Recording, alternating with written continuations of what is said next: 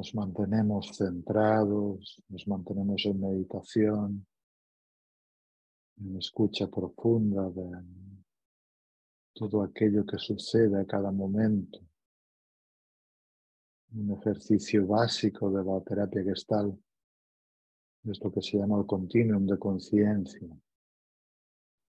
Así que os propongo que durante tres, cuatro minutos la única tarea sea observar lo que es figura cada momento, desde un picor en la rodilla hasta una palabra en tu mente crítica, pero sea lo que sea, lo que sientas, lo que experimentas, lo que venga a tu conciencia, hazlo con la actitud de te abro mi corazón. No, me resisto, no te digo no. Te abro mi corazón. Desde un picor elemental en la rodilla hasta una tensión en la nuca, hasta una tristeza en el pecho, hasta un enojo en el vientre.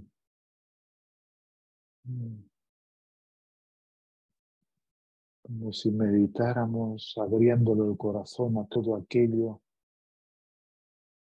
que quiere aparecer a los ojos de nuestra conciencia. Si no hubiera ni un solo átomo de nosotros mismos que tenemos que rechazar. Todos bienvenidos. Yo te ofrezco mi corazón. como un documento inalterable. Y cada momento es un documento precioso, inalterable, no necesariamente agradable.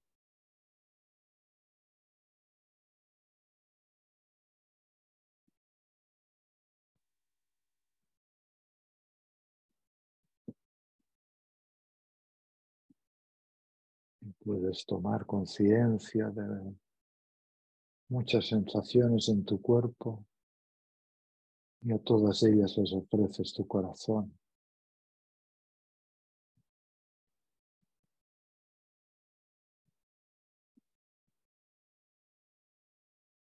Y puedes tomar conciencia también de sentimientos, que son sensaciones que toman forma emocional en tu cuerpo. con la actitud de yo te ofrezco mi corazón.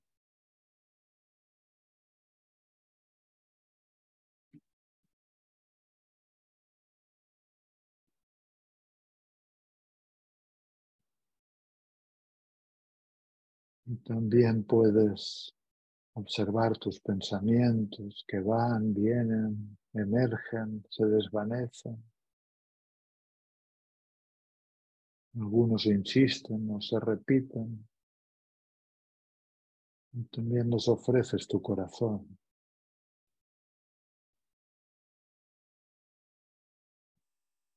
Como si pudieras amar todo lo que eres a cada momento, sin necesitar excluir nada de ti mismo, de ti mismo.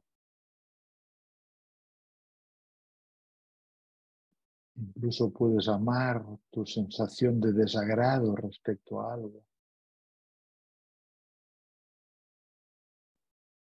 Sea lo que sea lo que aparece, y puedes ofrecer tu corazón como un documento inalterable.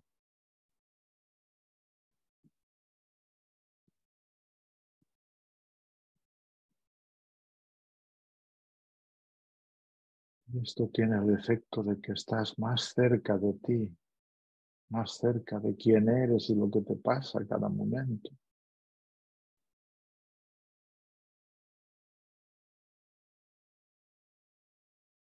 Más atenta, más consciente,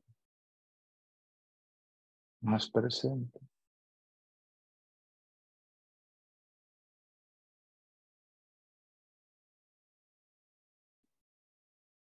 con mucha conciencia de un yo dentro de ti que ofrece su corazón, que ofrece su atención, que ofrece su espacio para que las cosas puedan ser.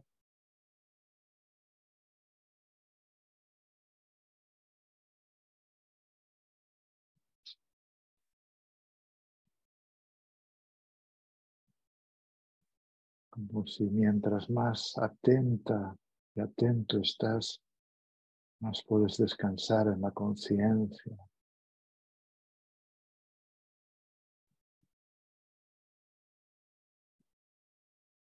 Puedes imaginar por un momento la conciencia como si tuviera ojos inmensos, oídos infinitos.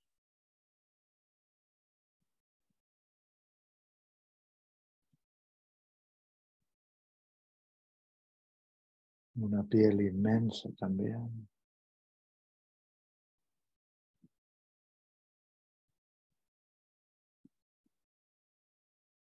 y un corazón que abarca el mundo entero.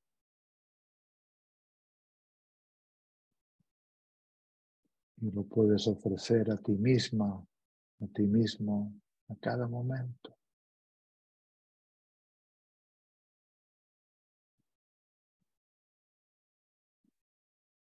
Y partiendo de esta actitud, partiendo de esta meditación, de esta conciencia, y manteniendo la presencia y los ojos cerrados también, de manera que puedas interiorizar, imaginar.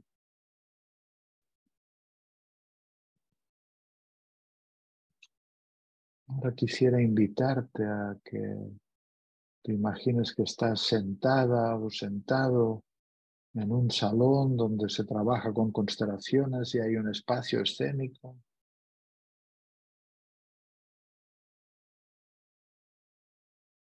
Y justamente la constelación que se va a realizar se podría llamar los distintos yoes que te componen.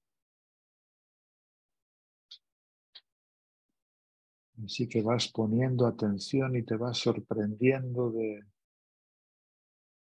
personas que salen ahí y, dicen, por ejemplo, pero esto lo tienes que decidir tú, pero salen ahí y uno dice, yo represento tu yo controlador. Y otro dice, yo represento tu yo confuso, tu yo triste. Pero invita por lo menos a ocho o a diez yoes y date cuenta estos yoes que son más protagonistas en tu vida,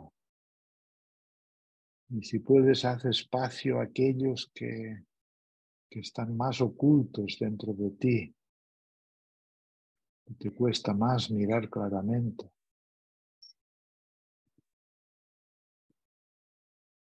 Si en lugar de padre, madre, hermano, marido, hijos, la constelación se compusiera de,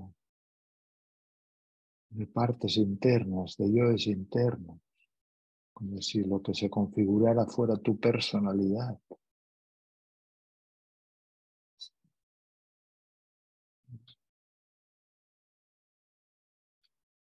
Y descubre a estos ocho personajes o diez que están más presentes. El seductor, el perfeccionista, el asustado, el omnipotente, el impotente, el víctima.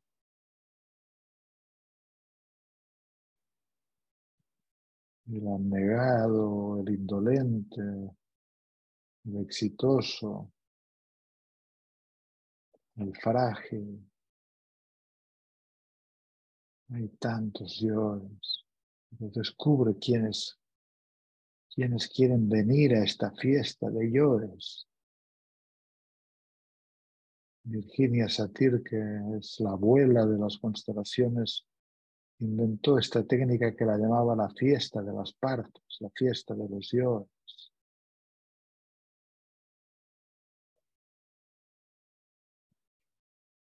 Pero sobre todo invita también a aquellos que más te cuesta reconocer y mirar de ti, que más te cuesta aceptar. Aquellos de los que te gustaría decir, este no soy yo. Esto no es mío.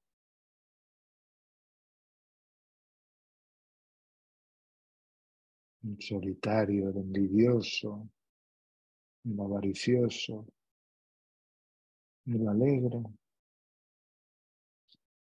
Así que observa ahí en la constelación como tantos rostros que son tú. Si quieres puedes poner a alguien que represente tu cuerpo, alguien que represente tu corazón o tu emoción, alguien que represente tu mente también.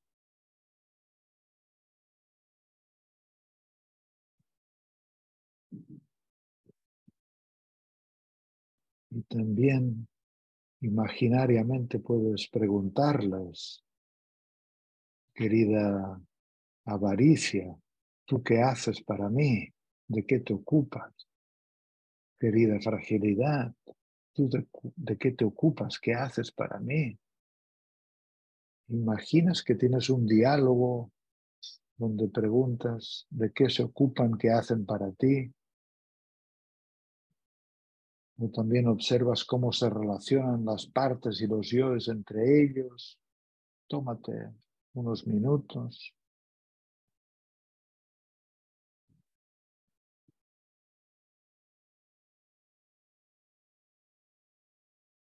También puedes descubrir quién toma la primacía, quién es el que toma más fuerza y quiénes son los debilitados.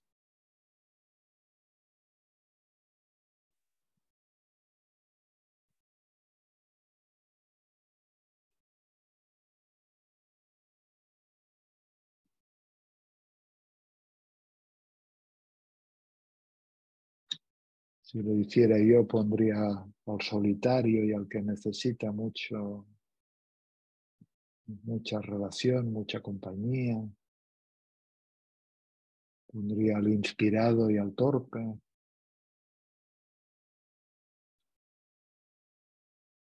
Pondría al fuerte e independiente y también pondría al frágil y al dependiente. Y tantos otros. Todos son yoes que viven dentro de mí y que tratan de trabajar para que yo esté bien.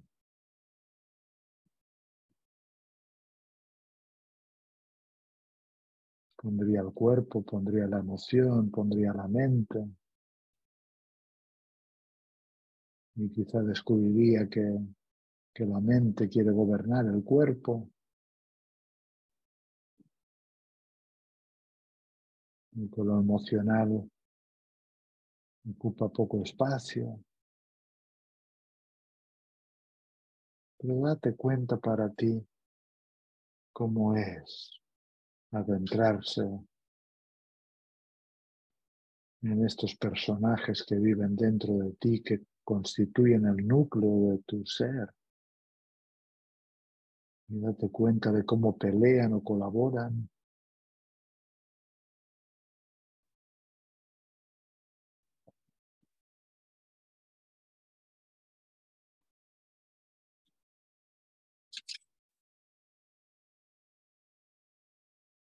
Y aún puedes preguntarte quién más tendría que aparecer ahí que está muy oculto dentro de mí.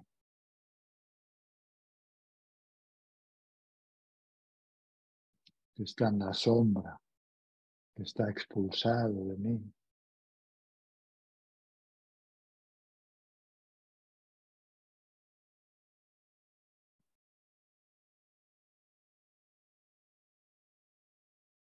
También si tuviéramos tiempo, lo puedes hacer con alguno, me puedes preguntar, ¿y tú cómo apareciste en mi vida?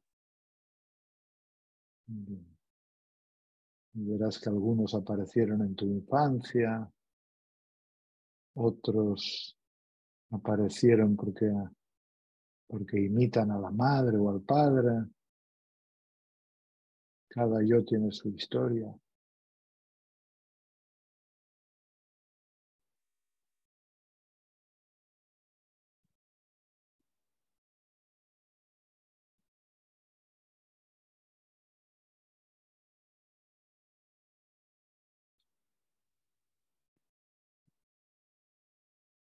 Pero si puedes también, hazlo con la actitud de yo vengo a miraros, a ofreceros mi corazón.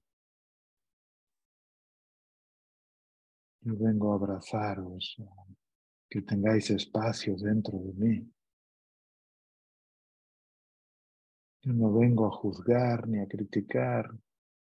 Yo soy la conciencia amorosa que ofrece su corazón a todo lo que hay en mí.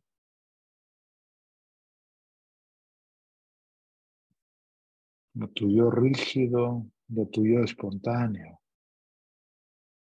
A tu yo asustado y a tu yo valiente. A tu yo triste y a tu yo alegre.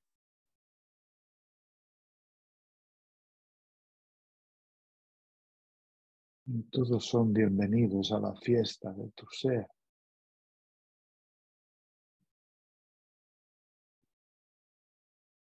Pero tómate un poquito más de tiempo para interactuar, dialogar, preguntarlos. Pregúntale al obsesivo qué quiere hacer para ti. Pregúntale al asustado, al seductor, a la víctima.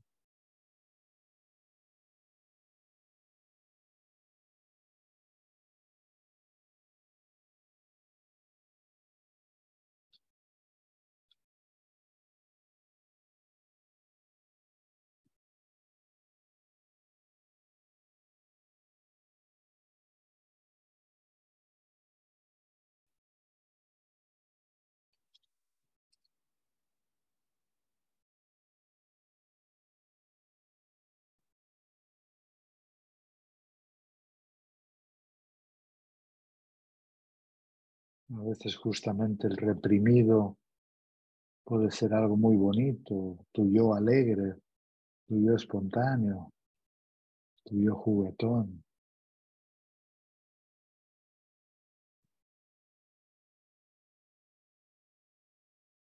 Date cuenta si hay alguien que tendría que aparecer en la escena, en la constelación, para que tú sintieras que estás más completa.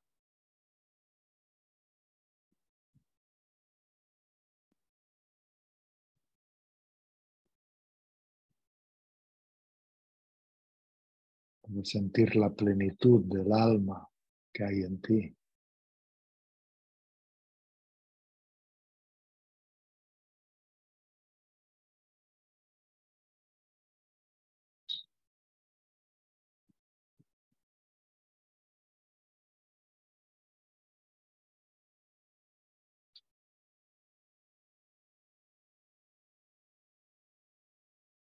Acuérdate de vez en cuando de preguntar alguna cuál es tu función en mí, de qué te ocupas, qué haces de bueno para mí. Retírate de la idea de que son partes locas que te molestan. A su manera tratan de hacer algo para ti, aunque, aunque algunas te resulten incómodas.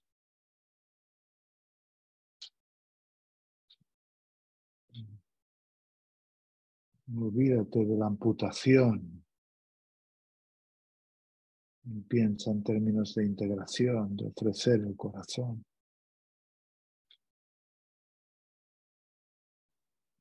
De integrar.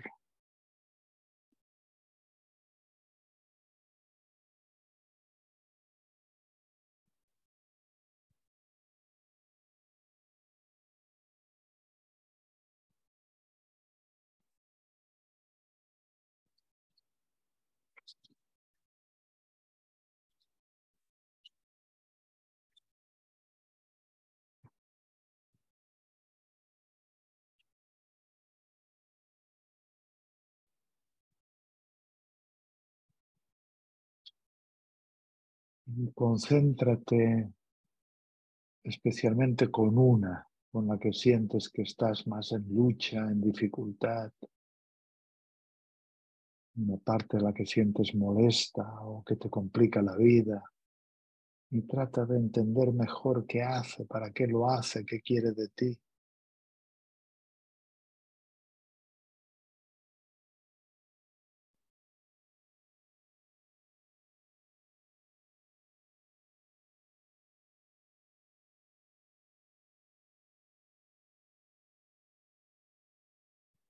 Y obviamente mirando todo, tú eres la conciencia, tú eres el yo consciente, el yo que acompaña, el yo que observa. Tú eres el propietario de todas estas partes, podríamos decir.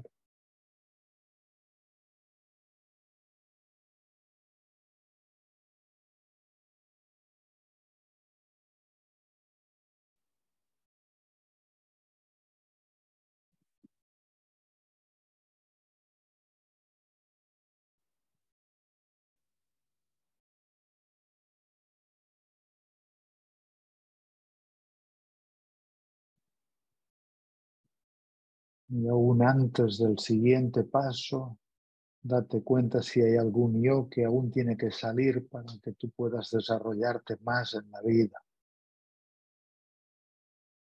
Un yo que necesita hacerse presente para que puedas desarrollarte con más fuerza o encarar con más claridad lo que necesitas en tu camino.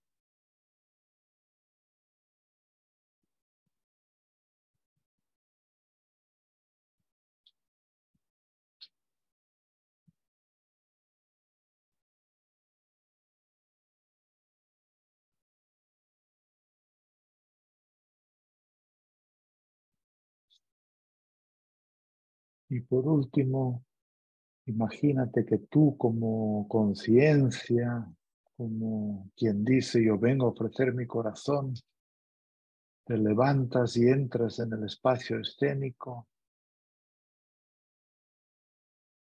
para abrazar a todos los yoes, a todas tus partes, a todos los rostros de tu personalidad, de tu identidad.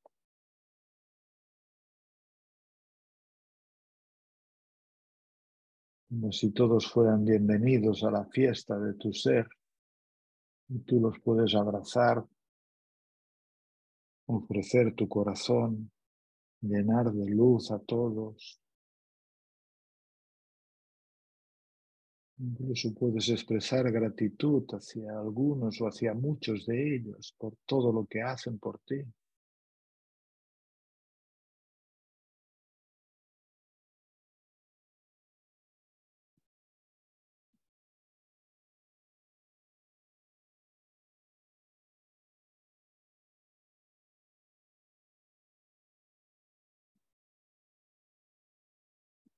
Aquí valdría la pregunta también, ¿quién que eres tú tiene que ser reintegrado a la fiesta de tu ser?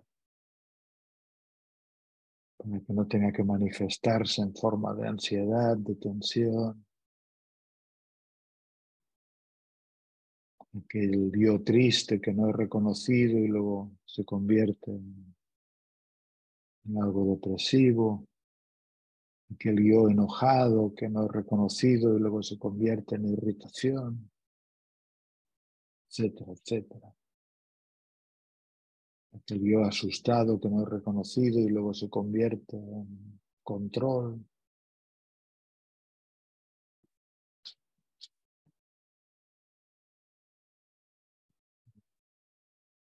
Y ahora estás ahí ofreciendo tu corazón como si con tu conciencia, con tu luz, pudieras abrazarlos a todos que cada quien tenga el lugar que le corresponda, tu cuerpo, tu mente, tu emoción, tu espíritu, tu yo alegre, tu yo triste,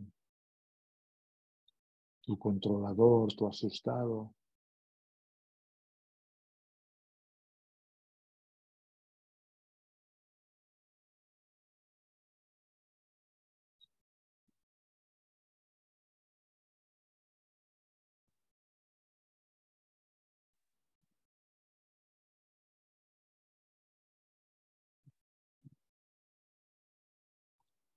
Mientras experimentas este abrazo, respiras y, te quedas con una sensación final, con una palabra final, una actitud final. como quien viene de un largo viaje y ha enfrentado las sombras y las cuevas y ha llevado luz y amor hacia lo que era difícil. He podido entender quizá un poquito más la función, algunos aspectos propios.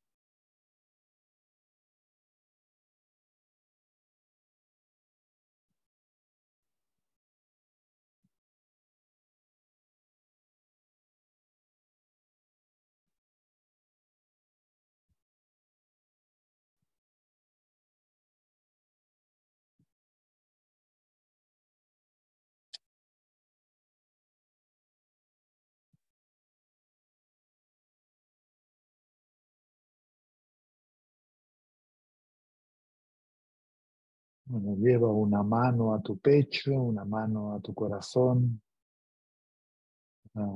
ir saliendo de esta meditación,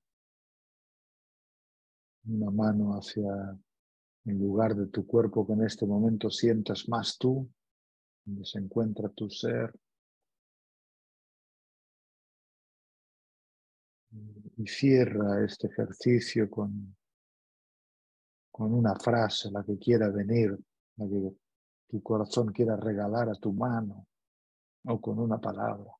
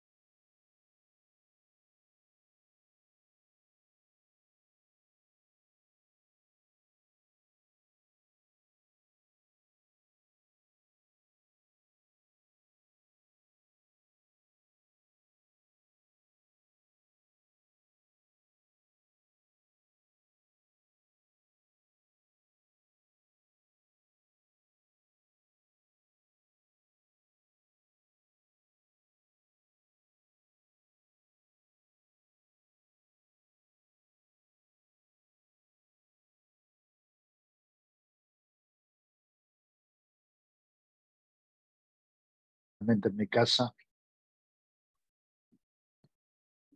Ah, que no se estaba grabando, ¿no? Nada, daba la bienvenida a todo el mundo y decía que el último encuentro fue, yo estaba en Buenos Aires en un hotel, y estoy en mi casa, así que nada, tranquilo, aunque yo creo que son los movimientos astrológicos, al Mercurio retrógrado, pero está pasando que encuentro todo muy agitado a mi alrededor y también internamente yo diría que estoy un poquito agitado. Así que es curioso esto de ofrecer estas charlas, estos cursos, estos seminarios y estar siempre al merced del estado de ánimo que a uno le va a pillar, ¿no? Bueno, así es la vida, esto nos pasa a todos. La semana pasada estuve en Suiza y visité la casa de Jung, y Jung lo he tenido hoy más presente también porque hablaremos de la gran alma, del silencio, de la paz. Y Jung fue uno que siempre estuvo interesado en la mitología, en los grandes temas del inconsciente colectivo. Y siempre fue uno que tocó, podríamos decir, el dedo de lo divino, de Dios, y en su casa tiene una inscripción que dicen que está tomada de, del oráculo délfico pero dice, invocado o no invocado, Dios está siempre presente. Así que de alguna manera hoy me gustaría transmitir esta idea de que Dios está presente, aunque claro, Dios habrá que asimilarlo justamente a esta conciencia observadora, a este testigo, a este lugar interior vacío, a este lugar interior más apacible, más silencioso, a este lugar de la gran alma, pero bueno, lo digo porque a mí personalmente hoy también me gustaría mucho anclarme en este pensamiento de que invocado o no invocado está presente. Porque extrañamente siento como movimientos internos, emocionales, energéticos en mi cuerpo y no tengo una claridad hacia dónde se dirige, hacia dónde van. A ratos hoy he vivido el fantasma amenazante de, de que uno empieza a criticarse a sí mismo, empieza a cuestionarse tantas cosas. Así que bueno, esto es compartir un poco mínimamente en respuesta a cómo estoy. No sé si sería adecuado compartir, decir, bueno, ¿y tú cómo estás? ¿Cómo te va con el Mercurio retrógrado? ¿A mí me preguntás o a todos? A ti, a ti, a ti, a ti. Bueno, yo, a todos, yo, mira, eh, estoy como con un exceso de energía, te lo comentaba el otro día. Así que estoy boxeando, haciendo gimnasia, eh, sacando todas las emociones a través del boxeo, terapia, voy a caminar, vuelvo, estoy, empecé Animal Flow.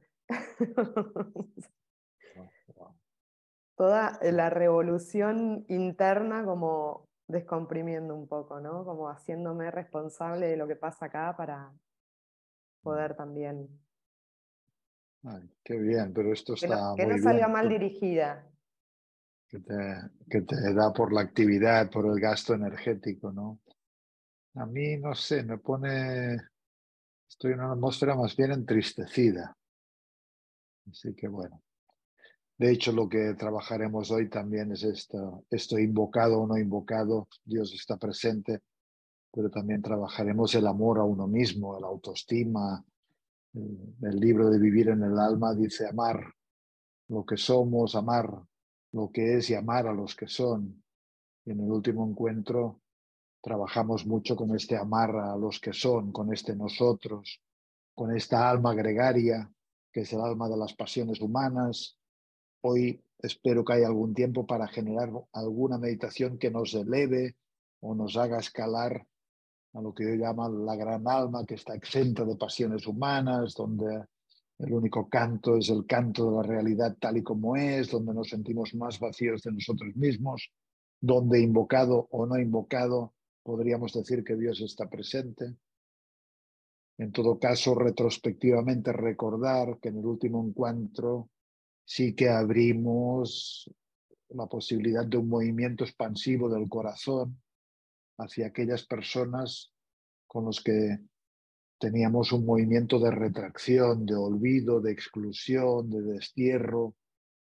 El alma anhela la completud, así que una de las reglas principales es justamente la inclusión, el pleno derecho a la pertenencia. Ya sabemos que esto es difícil desde el yo personal, desde el yo emocional. A veces hay que acceder al yo espiritual porque el yo emocional dice, tú me dañaste, tú no me correspondiste, así que te aparto de mi corazón, te aparto de mi vida, etcétera, etcétera. Pero claro, hay otro yo que es más grande, que es más espiritual, que encuentra la paz, encuentra el bienestar, pues cuando puede generar movimientos expansivos o inclusivos. La inclusión es la palabra mágica desde el campo de las constelaciones. Así que yo propuse que quien quisiera escribiera también, así como en los otros encuentros propuso una carta a los padres, pues en el anterior propuse que se escribiera también una carta hacia alguien que forma parte de nuestra red amorosa, de nuestra red de vínculos, y que le escribiéramos una carta como diciéndole, te recordamos, te hago presente, fuiste importante en mi vida, agradezco lo que fue posible a través de ti. Y recuerdo que terminamos el encuentro con, con, esta canción de Mercedes Sosa, Yo vengo a ofrecer mi corazón que de hecho hoy querré que la volvamos a escuchar también porque esto yo vengo a ofrecer mi corazón también sería una forma de decir yo vengo a ofrecerme a mí mismo mi corazón, yo vengo a estar conmigo, pase lo que pase, yo vengo a ser el compañero, a hacerme compañía, independientemente de si es un día aciago o es un día lleno de sonrisas. Hay un poema de Rilke que dice, ¿y, qué haces? Y la respuesta es, es como un diálogo, dice, yo alabo. Y en los días alegres que haces, yo alabo. Y en los días aciagos que haces, yo alabo. Es decir, convertir la vida en alabanza. Esto es muy fácil de decir en palabras y es un poquito más difícil de tocar este lugar interior donde alabamos nuestras vivencias, donde nos acompañamos por completo. Así que hoy entraríamos más también en este espacio de amar lo que somos, la apreciada y tan cacareada autoestima. Y yo he escrito y he dicho en algún lugar que autoestima no significa que uno tomó la decisión de que se quiere a sí mismo, en, todo caso, esto sería una idea sobre la autoestima y tenemos muchas ideas. Unos tienen la idea de que se quieren poco, otros tienen la idea de que se quieren mucho, otros tienen la idea de que se quieren algunos ratos, sí, otros no. Pero en realidad la autoestima significa eh, estar ahí, invocados o no invocados, ahí estamos con nosotros mismos, acompañándonos con todo aquello que experimentamos y sucede momento a momento. Así que la verdadera autoestima significa capacidad de acompañamiento, capacidad de amor hacia todo aquello que viene a nuestro corazón y a nuestra vida momento a momento. Y hay momentos donde estamos tristes, otros confusos, otros alegres, otros enojados, otros felices, otros la vida nos sonríe, otros la vida nos golpea, etcétera, etcétera. Así que el gran reto también es cómo nos relacionamos con nosotros mismos y cómo logramos amar lo que somos. Y no es que seamos productos acabados, sino que constantemente estamos en movimiento.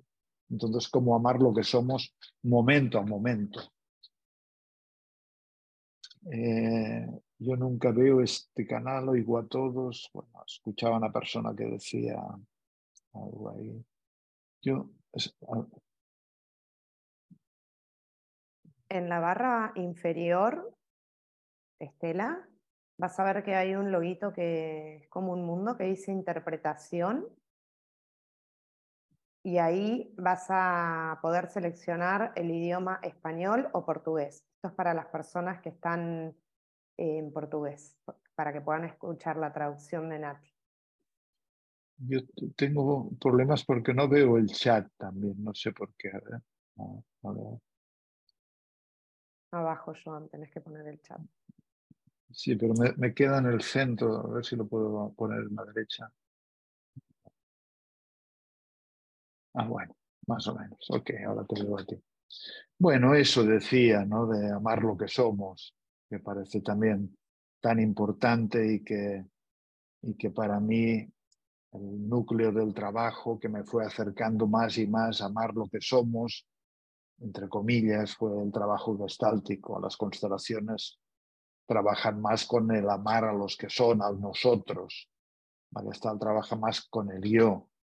Y podríamos decir que el yo, o aquel al que llamamos yo, también es un sistema, también es un alma. Es decir, dentro de cada uno de nosotros hay, muchos, somos un sistema. Y en este sistema, pues también valdrían las ideas de la inclusión, las ideas de la inclusión o la pertenencia, las ideas de la jerarquía y las ideas del intercambio. Así que el punto de interrogación más importante es cuánto podemos ser inclusivos con nosotros mismos. Y podríamos decir que todo lo que nos habita tiene derecho a habitarnos y a ser reconocido y a ser procesado y a ser mirado y a ser respetado y a ser honrado. Y justamente cuando hacemos esto, hay más probabilidades también de que se transforme y se convierta en un flujo y que si era tristeza, mañana se convierta en otra cosa. Es decir, la vida es movimiento y en transformación, metamorfosis constante. ¿no? Así que, insisto, la gran pregunta es cómo podemos incluir, hacer espacio a todo lo que somos a cada momento. Cómo podemos desarrollar esta gramática, yo la llamo copulativa o inclusiva, que nos hace decir, bueno, yo soy fuerte, pero también soy débil, yo soy alegre, pero también soy triste, yo soy esforzado, pero también soy ocioso, yo soy responsable, pero también soy irresponsable, y ambas cosas incluso al mismo tiempo. Es decir, cómo practicamos con nosotros una gramática copulativa en lugar de una gramática disyuntiva. La gramática disyuntiva es la gramática de la dualidad que nos dice yo soy fuerte o yo soy débil. La gramática copulativa dice yo soy fuerte y también soy débil. Yo soy fuerte a veces, o así me manifiesto, o así me experimento, o así me siento, y otras veces me siento debilitado. A veces me siento muy amoroso y a veces me siento muy huraño. A veces me siento muy generoso y a veces me siento envidioso. Es decir, toda la gama de vivencias pueden formar parte de uno y justamente porque uno las acompaña, puede gestionarlas mejor. Porque cuando uno no puede acompañar sus vivencias, estas ocupan el espacio de lo excluido. Esta sería una pregunta. ¿Qué yo es o qué aspectos internos excluimos de nosotros mismos que luego tratan de abrirse camino de maneras bizarras? A veces a través de la enfermedad, a través a veces a través de un ataque emocional, a veces a través de un cansancio energético. Es decir, cuántas, cuántas vivencias o yoes hay detrás de la puerta de nuestro autoconcepto, esperando la oportunidad para desplegarse y para manifestarse. Así que sobre esto luego voy a hacer una pequeña meditación también acerca de nuestros yoes principales pero la primera idea, y la repito, así como respecto al alma familiar nos preguntamos quién tiene que ser incluido, respecto a nuestro sistema personal, a nuestro yo o a nuestros yoes, nos preguntamos quién tiene que ser incluido, reconocido, aceptado, mirado, honrado, etcétera, etcétera. Y esto, dicho así, es muy sencillo, pero es muy revolucionario porque todos de alguna manera padecemos esta infección, que es una infección social, cultural, psicológica, de pensar en términos duales, en términos aristotélicos de que A excluye a B, cuando hay otra lógica que nos dice justamente si A, entonces también B, en lugar de si A no B. Y esta es la lógica que que yo creo que vale para el desarrollo personal, para el crecimiento, para el bienestar con uno mismo, porque el bienestar, creo que ya lo dije, no viene de estar bien, sino que viene de la capacidad de acompañarnos a nosotros mismos, incluso cuando no estamos bien. Viene de estar presentes. Es decir, invocado o no invocado, Dios está ahí y la presencia podría ser una equivalencia de Dios o la conciencia podría ser una equivalencia de Dios. Así que también en este sistema personal es importante la inclusión, la inclusión. Pero luego es importante también la jerarquía, la jerarquía. Y claro, y ahí entonces nos damos cuenta de que hay yoes que son más importantes que otros yoes. Y para simplificarlo diré que por lo menos hay tres partes que están presentes en todos los seres humanos y una es la parte más primaria, más instintiva, más antigua, más reptiliana, es el cerebro instintivo, es el que es el que se ocupa de la respiración, es el que se ocupa de tantas funciones corporales sin que tengamos que hacer nada ni pensarlas. Y luego hay otro cerebro que es el cerebro límbico, que es el cerebro emocional, que es el cerebro vincular, mamífero. Se van desarrollando en el tiempo. Al principio éramos peces, lagartos, y no tienen sistema límbico. Algunos peces sí, como los, como los mamíferos, pero los que no son mamíferos no tienen este cerebro emocional. Entonces, hay el cerebro reptiliano, hay el cerebro límbico, que es el emocional, y luego hay el neocórtex, que es el cerebro racional, más moderno, etcétera, etcétera. Yo creo que hay una jerarquía también entre estos cerebros o instancias internas, siendo que la más antigua tiene prioridad sobre las que vienen a continuación. Por lo menos esta es una idea que yo sostengo, que primero está el, el, organismo y luego está lo vincular y luego está lo pensante. Y claro que están interrelacionados y claro que es una bendición cuando cuerpo, emoción y mente van de la mano, se ayudan las unas a las otras, se respetan, cuando reconocemos lo que sucede en el cuerpo, cuando reconocemos lo que sucede en la relación y cuando la mente hace una función reguladora y no obstructora y no represora y no controladora y la mente no trata de apoderarse de lo que no le corresponde. Por ejemplo, a veces tratamos de hacer con la mente lo que corresponde a lo espontáneo. Entonces tenemos problemas sexuales porque queremos dirigir la actividad sexual en lugar de entregarnos a la actividad sexual que es una actividad espontánea. O las personas que padecen problemas con la deglución, quieren deglutir y tragar pensando acerca de deglutir y tragar cuando estos son procesos automáticos y completamente espontáneos. Así que, claro, cuando le queremos dar la primacía a la mente frente a los procesos que son completamente espontáneos, entonces tenemos problemas. Sea como sea, bueno, esta es como las tres instancias más importantes, cuerpo, emoción, mente, y si luego se quiere el espíritu, que esto ya hablaremos, que es ingresar en el alma grande, pero obviamente hay muchos más dentro. Sí. En esto sí, dime, dime. Sí. Me tenté.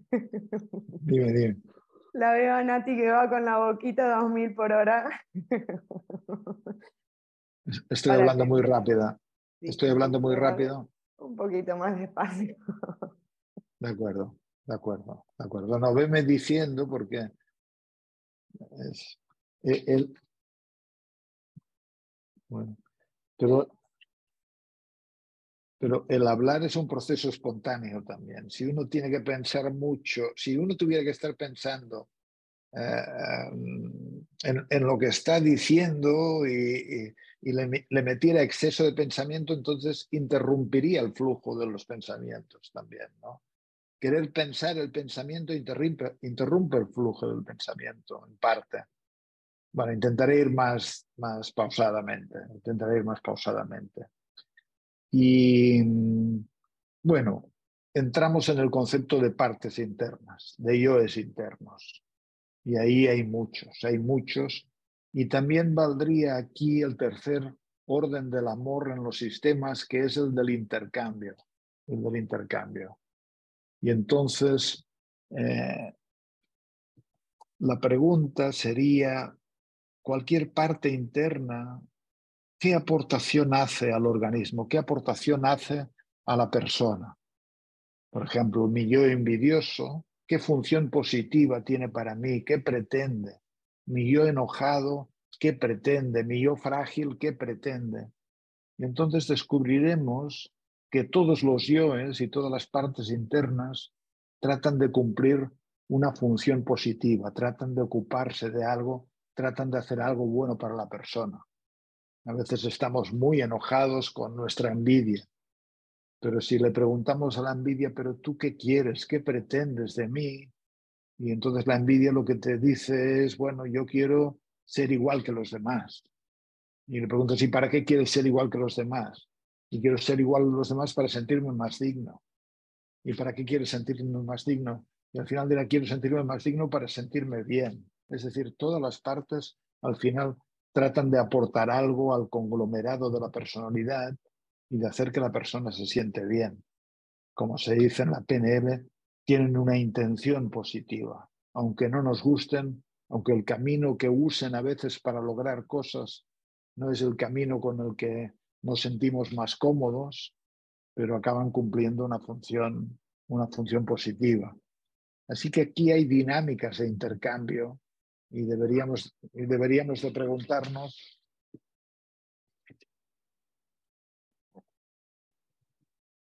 deberíamos de preguntarnos eh, justamente esto.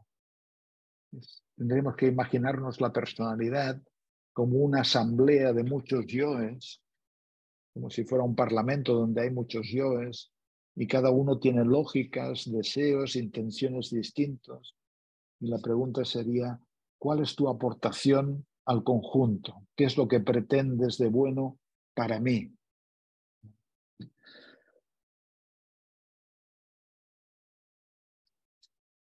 al igual que el otro día eh, nos preguntábamos qué partes, qué personas, no qué partes, qué personas están excluidas, qué personas están exiliadas, qué personas están desterradas.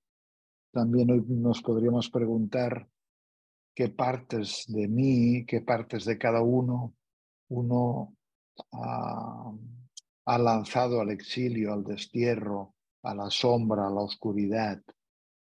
Porque justamente hay tesoros escondidos. Decía Nietzsche que, deberíamos, de, deberíamos de, de, visitar a los perros salvajes que ladran en el interior de nuestros sótanos para emerger hacia la luz.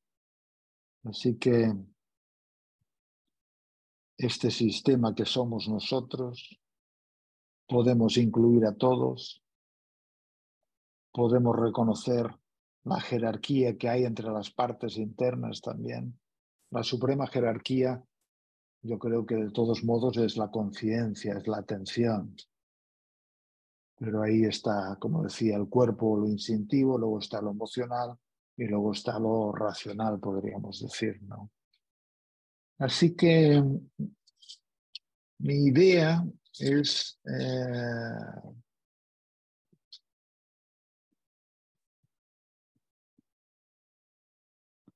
trabajar un poco con esto, plantear una meditación con esto. Y, antes de entrar en la meditación, me gustaría que, mientras nos centramos para la meditación, em, pusiéramos, pusiéramos, hoy me estoy haciendo lío con la tecnología.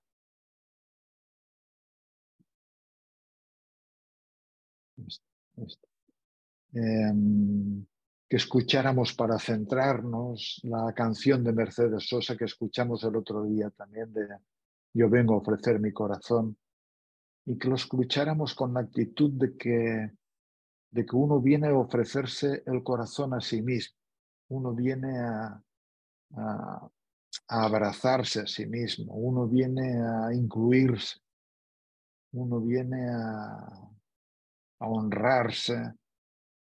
Y, como que la, música nos haga evocar e, esta actitud, este movimiento de inclusión, de, que no hay nada, ni un solo átomo de nuestro ser que no, que no, que no merezca ser yo, que no merezca formar parte.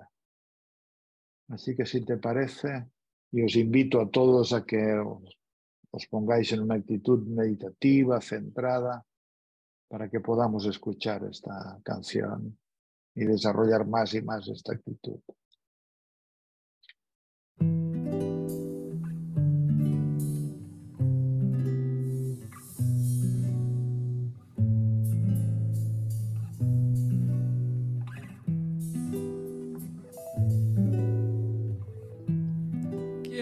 Que todo está perdido? Yo vengo a ofrecer mi corazón. sangre que se llevó el río. Yo vengo a ofrecer mi corazón. No será tan fácil, ya sé qué pasa. No será tan simple como pensaba, como abrir el pecho y sacar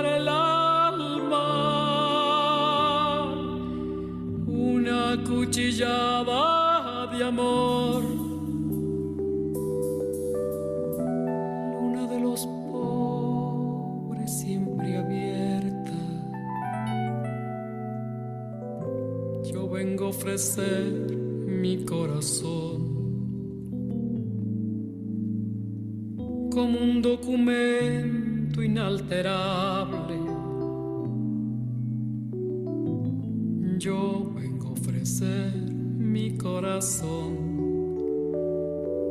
y uniré las puntas de un mismo lazo y me iré tranquila,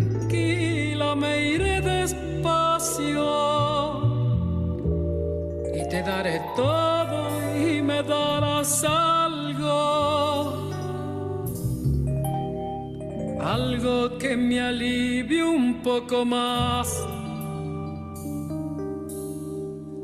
cuando no haya nadie cerca o lejos. Yo vengo a ofrecer mi corazón. Cuando los satélites no alcancen, yo vengo a ofrecer mi corazón. Y hablo de países y de esperanzas. Hablo por la vida, hablo por la nada. Hablo de cambiar esta nuestra casa. De cambiarla por cambiar no más. Dijo que todo está perdido? vengo a ofrecer mi corazón.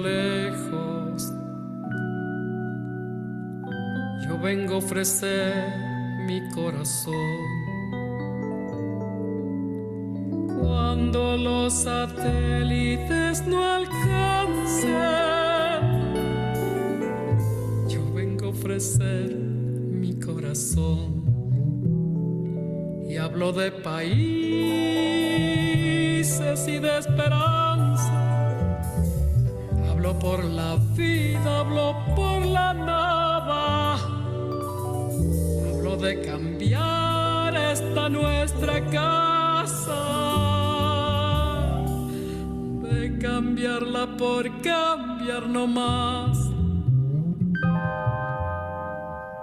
¿Quién dijo que todo está perdido? Yo vengo a ofrecer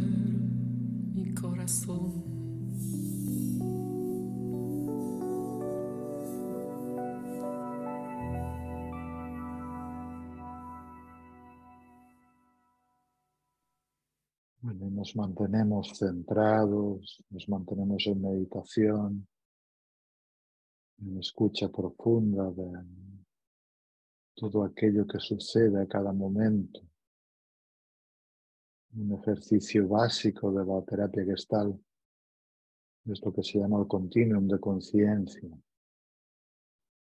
Así que os propongo que durante tres, cuatro minutos la única tarea sea observar lo que es figura cada momento, desde un picor en la rodilla hasta una palabra en tu mente crítica, pero sea lo que sea, lo que sientas, lo que experimentas, lo que venga a tu conciencia, hazlo con la actitud de te abro mi corazón, no, no me resisto, no te digo no, te abro mi corazón desde un picor elemental en la rodilla hasta una tensión en la nuca, hasta una tristeza en el pecho, hasta un enojo en el vientre.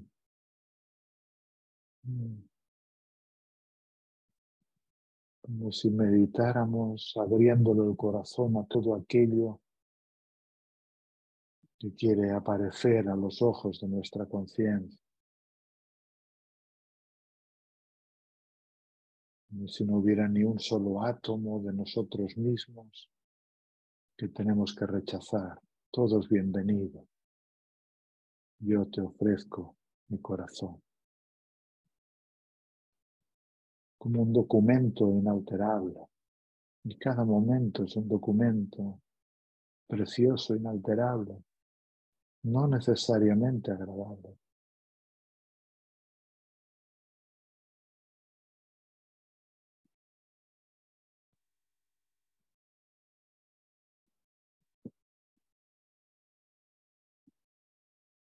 Puedes tomar conciencia de muchas sensaciones en tu cuerpo y a todas ellas les ofreces tu corazón.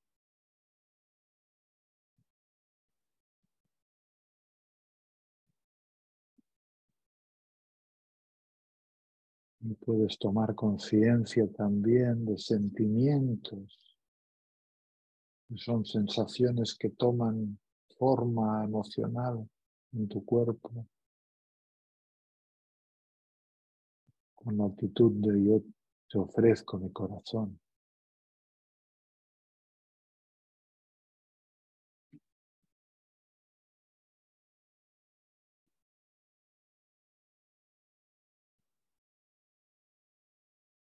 Y también puedes observar tus pensamientos que van, vienen, emergen, se desvanecen.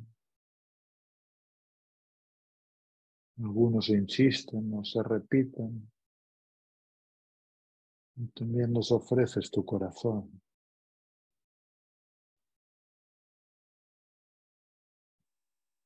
Como si pudieras amar todo lo que eres a cada momento,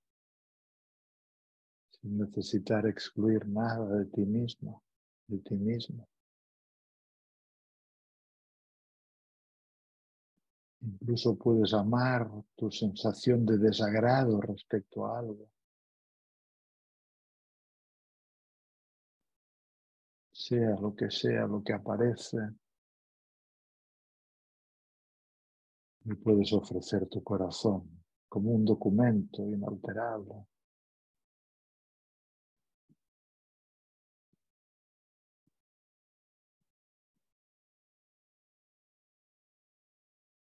Esto tiene el efecto de que estás más cerca de ti, más cerca de quién eres y lo que te pasa cada momento.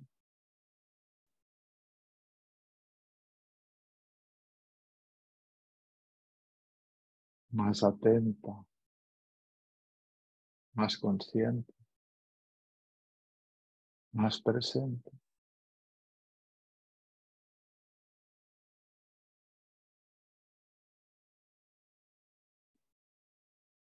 Con mucha conciencia de un yo dentro de ti que ofrece su corazón, que ofrece su atención, que ofrece su espacio para que las cosas puedan ser.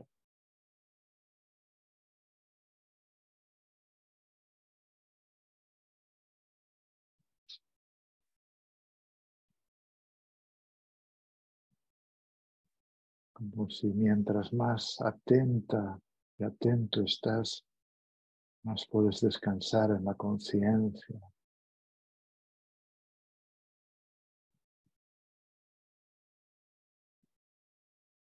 Puedes imaginar por un momento la conciencia como si tuviera ojos inmensos,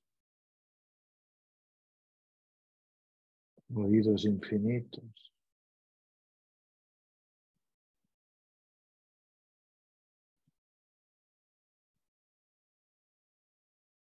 Una piel inmensa también.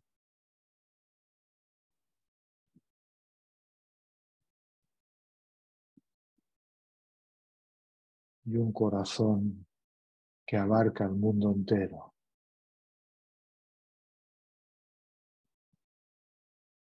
Y lo puedes ofrecer a ti misma, a ti mismo, a cada momento.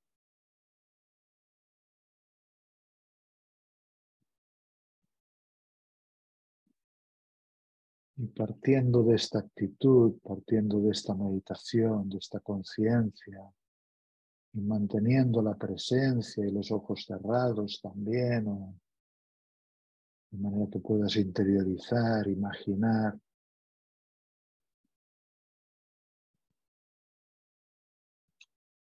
Ahora quisiera invitarte a que te imagines que estás sentada o sentado en un salón donde se trabaja con constelaciones y hay un espacio escénico.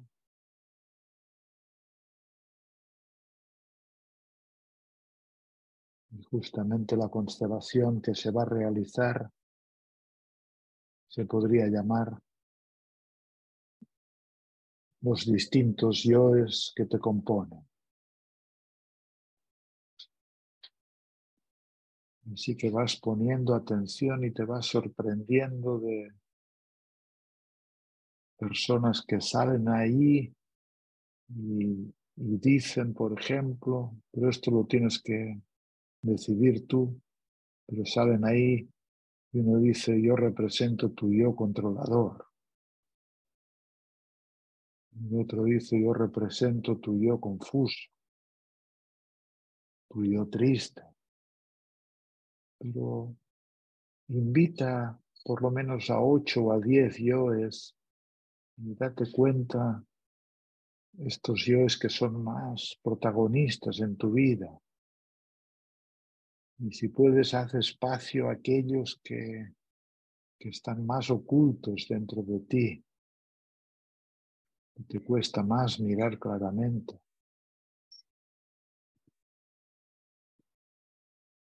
Si en lugar de padre, madre, hermano, marido, hijos, la constelación se compusiera de,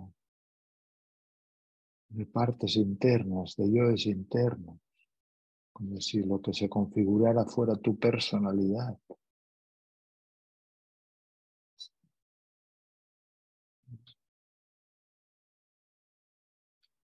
Y descubre a estos ocho personajes o diez que están más presentes. El seductor, el perfeccionista, el asustado,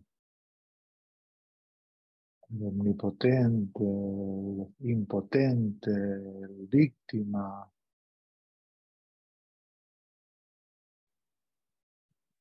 El abnegado, el indolente, el exitoso, el frágil. Hay tantos yoes. Descubre quiénes quienes quieren venir a esta fiesta de yoes. Virginia Satir, que es la abuela de las constelaciones, inventó esta técnica que la llamaba la fiesta de las partes, la fiesta de los yoes.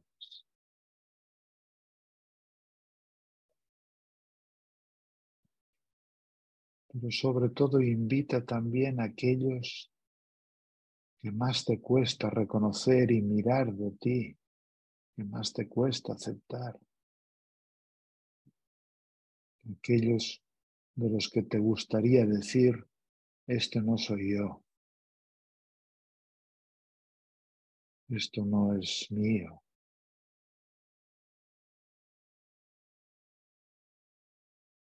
El solitario, el envidioso, el avaricioso, el alegre.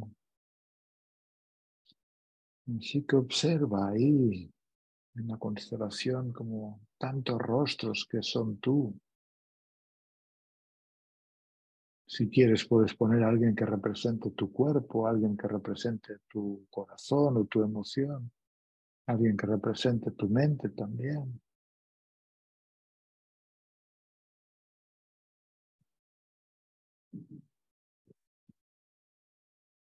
Y también imaginariamente puedes preguntarles, querida avaricia, ¿tú qué haces para mí? ¿De qué te ocupas?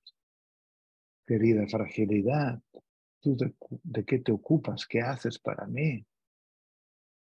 Imaginas que tienes un diálogo donde preguntas de qué se ocupan, qué hacen para ti, también observas cómo se relacionan las partes y los yoes entre ellos. Tómate unos minutos.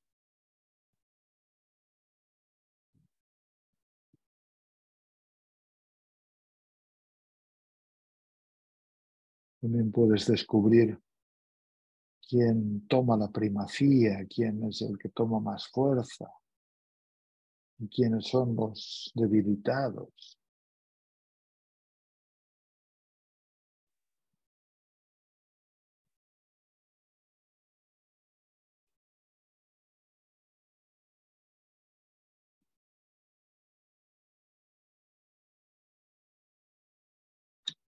Si lo hiciera yo, pondría al solitario y al que necesita mucho, mucha relación, mucha compañía. Pondría al inspirado y al torpe.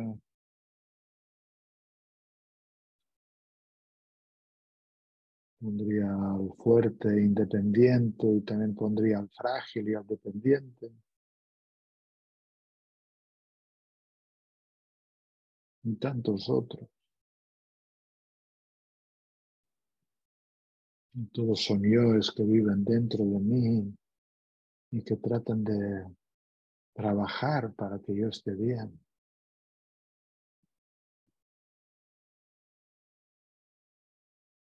Pondría el cuerpo, pondría la emoción, pondría la mente. Y quizá descubriría que que la mente quiere gobernar el cuerpo.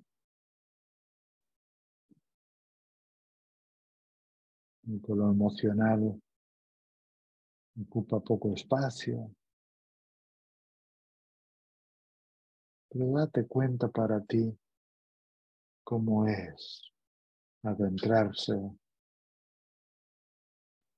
en estos personajes que viven dentro de ti, que constituyen el núcleo de tu ser y date cuenta de cómo pelean o colaboran.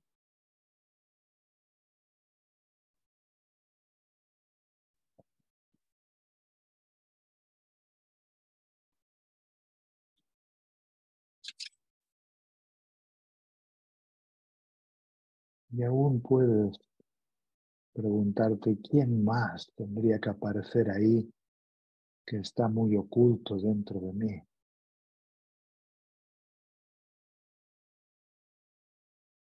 Que está en la sombra, que está expulsado de mí.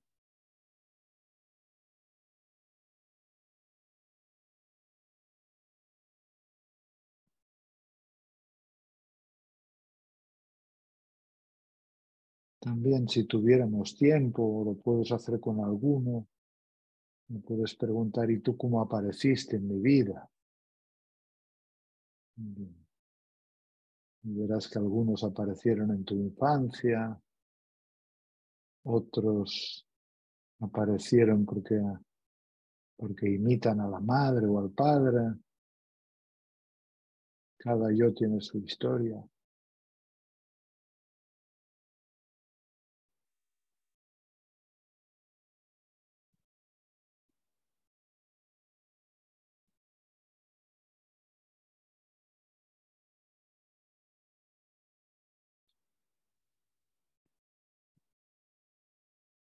Pero si puedes también, hazlo con la actitud de yo vengo a miraros, a ofreceros mi corazón.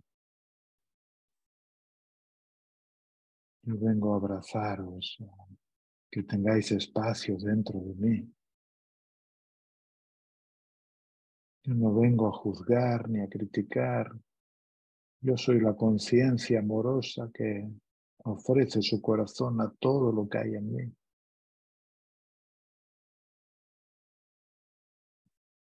Lo tuyo rígido, lo tuyo espontáneo, lo tuyo asustado, lo tuyo valiente,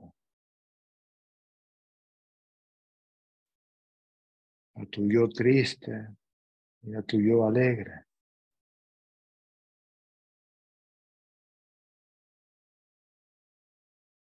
todos son bienvenidos a la fiesta de tu ser.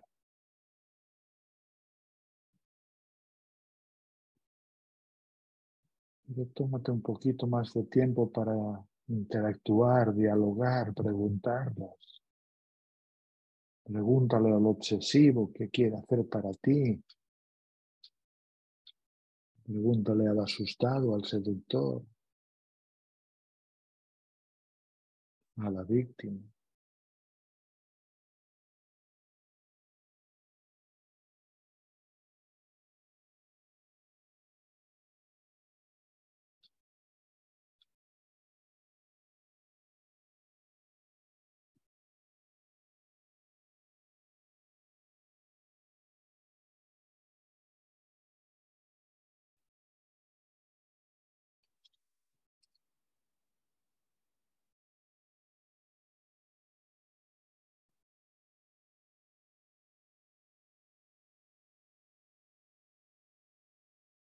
A veces justamente el reprimido puede ser algo muy bonito, tu yo alegre, tu yo espontáneo, tu yo juguetón.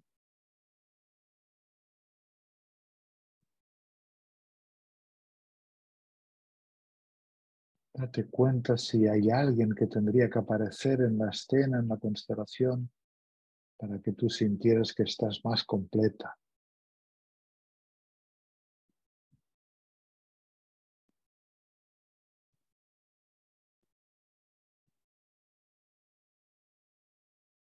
Sentir la plenitud del alma que hay en ti.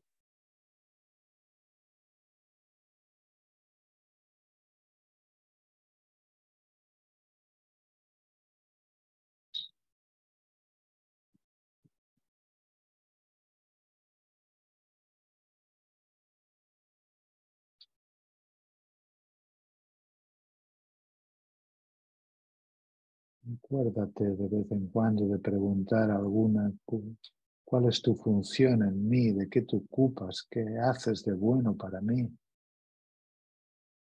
Retírate de la idea de que son partes locas que te molestan. A su manera tratan de hacer algo para ti, aunque, aunque algunas te resulten incómodas.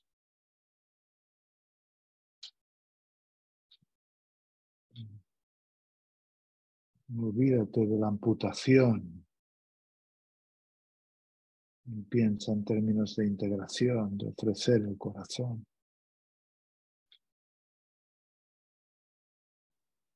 De integrar.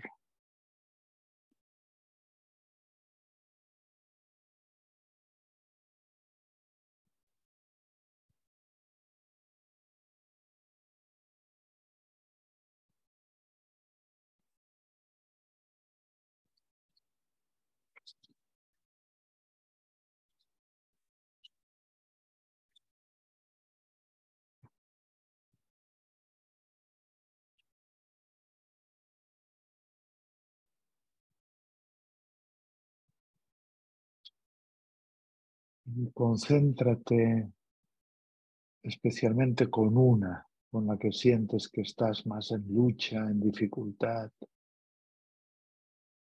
una parte de la que sientes molesta o que te complica la vida.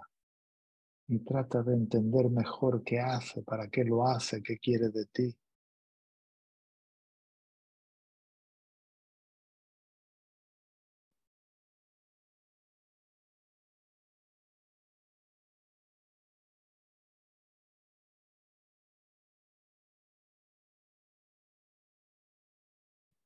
Y obviamente mirando todo, tú eres la conciencia, tú eres el yo consciente, el yo que acompaña, el yo que observa.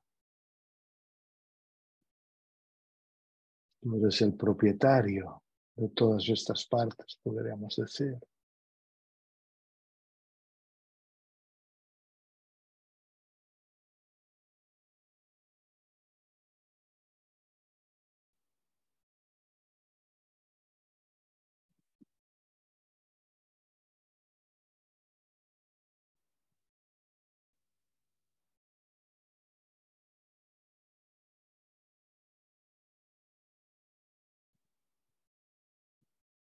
Y aún antes del siguiente paso, date cuenta si hay algún yo que aún tiene que salir para que tú puedas desarrollarte más en la vida. Un yo que necesita hacerse presente para que puedas desarrollarte con más fuerza o encarar con más claridad lo que necesitas en tu camino.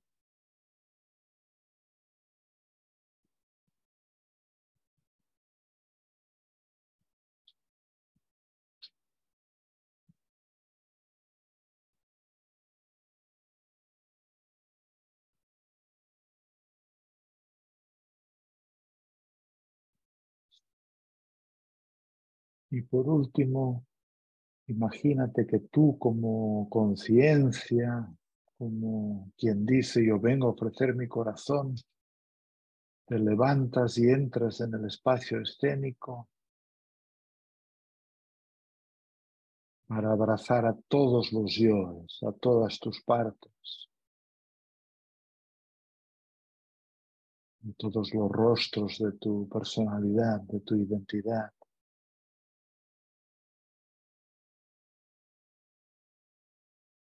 Como si todos fueran bienvenidos a la fiesta de tu ser y tú los puedes abrazar, ofrecer tu corazón, llenar de luz a todos. Incluso puedes expresar gratitud hacia algunos o hacia muchos de ellos por todo lo que hacen por ti.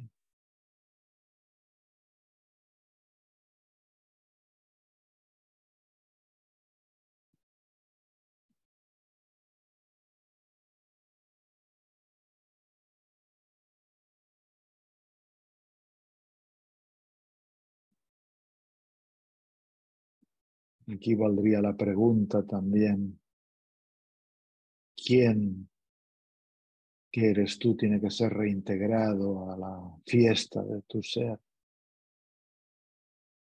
Para que no tenga que manifestarse en forma de ansiedad, de tensión.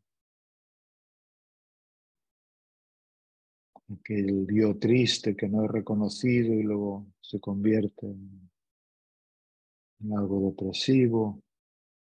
Aquel yo enojado que no he reconocido y luego se convierte en irritación, etcétera, etcétera.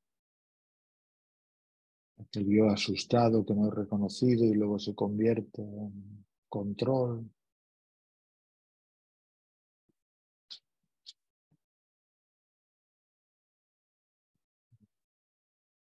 Y ahora estás ahí ofreciendo tu corazón como si con tu conciencia, con tu luz, pudieras abrazarlos a todos que cada quien tenga el lugar que le corresponda, tu cuerpo, tu mente, tu emoción, tu espíritu, tu yo alegre, tu yo triste,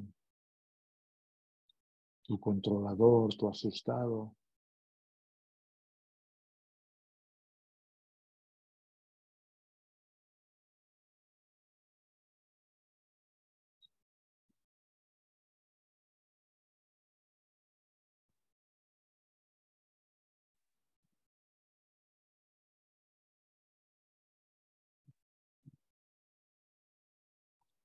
Mientras experimentas este abrazo, respiras y, te quedas con una sensación final, con una palabra final, una actitud final. Como quien viene de un largo viaje y ha enfrentado las sombras y las cuevas y ha llevado luz y amor hacia lo que era difícil. He podido entender quizá un poquito más la función, algunos aspectos propios.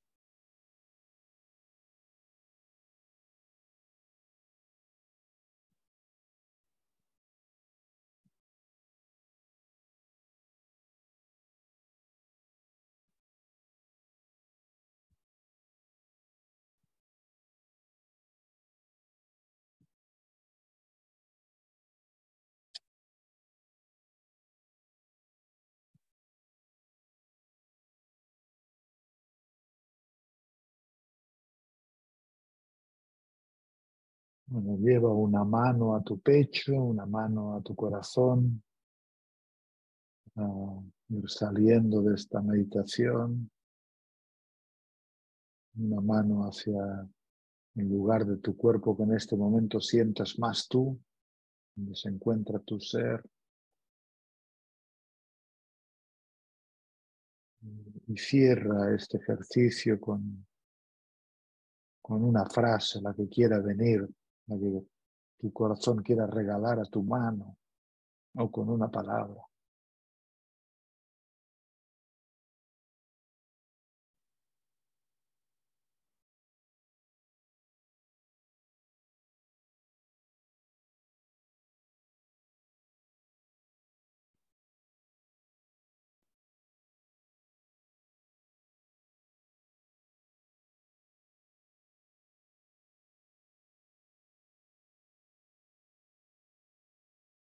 Lentamente vamos saliendo, vamos saliendo.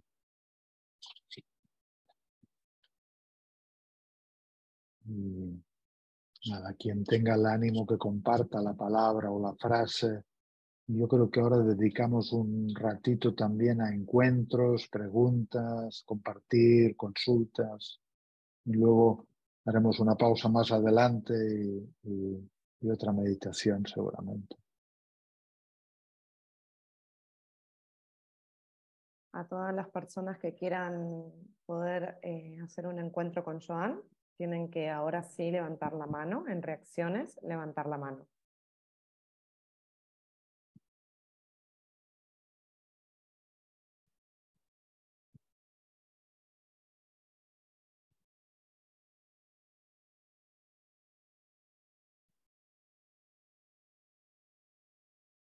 También me gustaría quien se anime a que compartiera, esto es casi curiosidad mía, cuál es la parte que sintieron más difícil.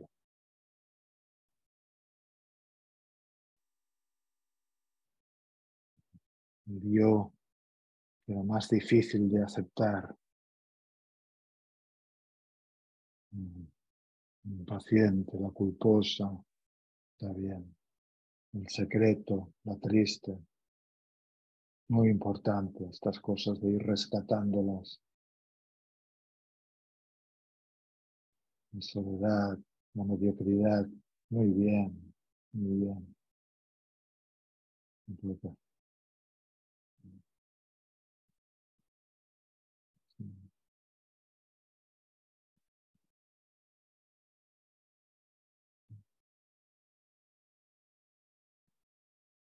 Estoy leyendo y me identifico casi con todas.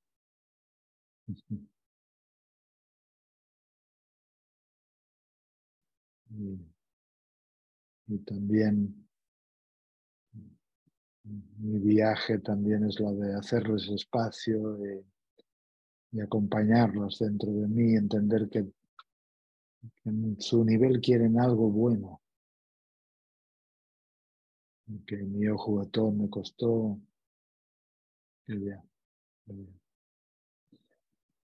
Virginia Satir, ya lo dije, que es la abuela, yo la considero la abuela de las constelaciones. Ella ideó una técnica que la llamaba la fiesta de las partes, donde era una especie de escenificación, donde distintas personas representaban partes internas mías y ahí se veía como una constelación cuál era la dinámica entre las distintas partes. También se podía ver como algunos estaban rechazadas, excluidas y otras tomaban mucho espacio. Y desde luego la paz en el alma empieza también con que todo lo que somos pueda ser acompañado, pueda ser reconocido pueda ser aprovechado. No hay desperdicios en la naturaleza.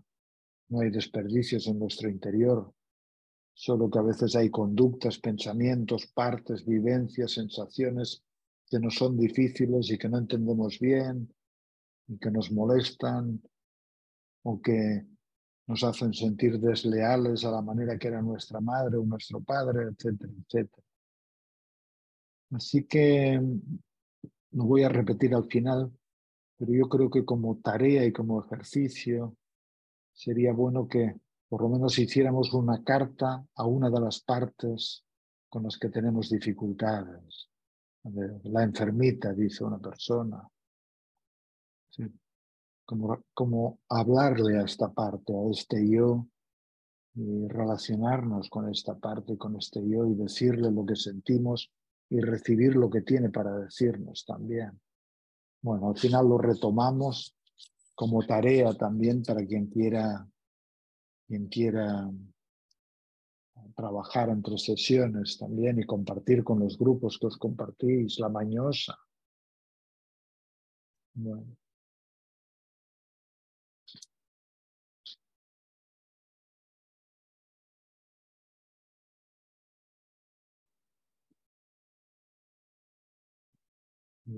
Yo creo que tendría que escribirle una carta a, mi parte indisciplinada.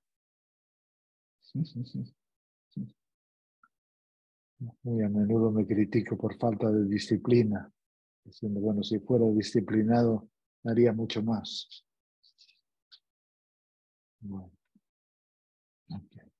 Bueno, vamos a encontrarnos con personas. Eh, es bonito, muy, muy gustoso.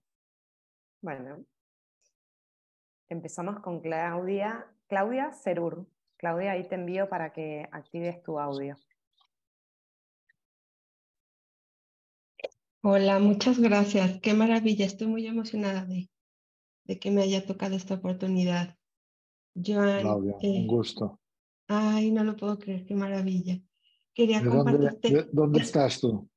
Yo estoy en Guadalajara, México. Ah, ok, ok.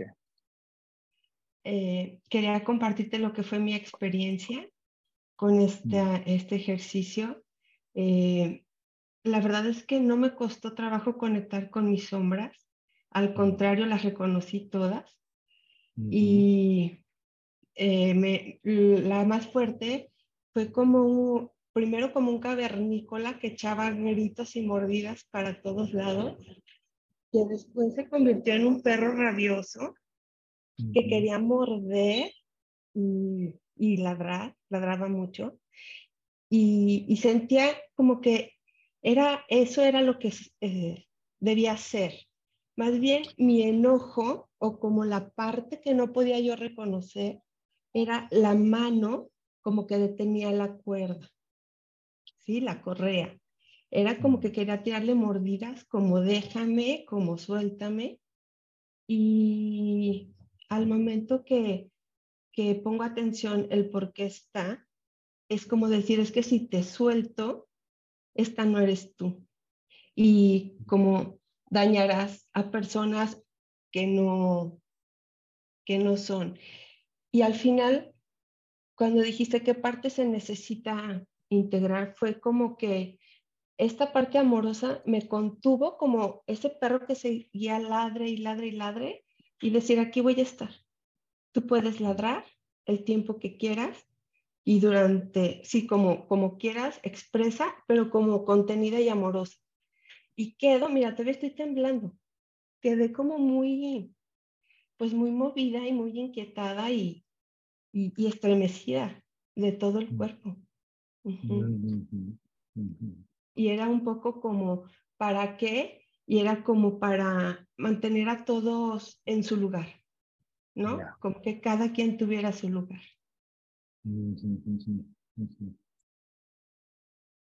Sí, te escucho con mucho gusto y, y, parece todo muy congruente lo que cuentas. Eh, aunque si estuviera ahí cerca de ti, mm, sentiría el impulso de, de, compartir ternura contigo tres minutos también. Mm. Como que esta es una parte, y lo dices muy bien, que este perro ladrador lo que quiere es un poco como, como que cada quien esté atento, esté en lo que corresponde, ¿no? Mm. Bueno, te regalaría unos minutos de descanso también. Y, de compartir ternura. Pero qué bien poder reconocer también estos, este, el perro ladrador y mordedor, y al mismo tiempo también la necesidad de, de control de la correa, de que, no, de que no vaya a dañar a quien no corresponde o de manera que, que luego te cause arrepentimiento, ¿no? Así cuidas bien de que, de que necesitas ladrar y cuidas bien de que necesitas no dañar. Por eso a mí siempre me impactó que cuando eh, miramos a fondo nuestras partes, mm, hacen una función buena para la persona cuando se permite. No hay desperdicio y hay que incluirlas, ¿no? Pues, pues hay un, ladrido y un enojo, al mismo tiempo hay un deseo de, de, no dañar, ¿no?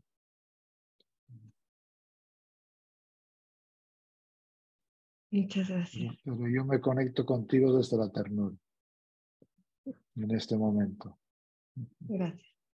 Muchas gracias. Gracias, gracias a ti. Gracias a ti. Bueno, ahora seguimos con Cora Negroni. Cora, te mando para que actives tu audio.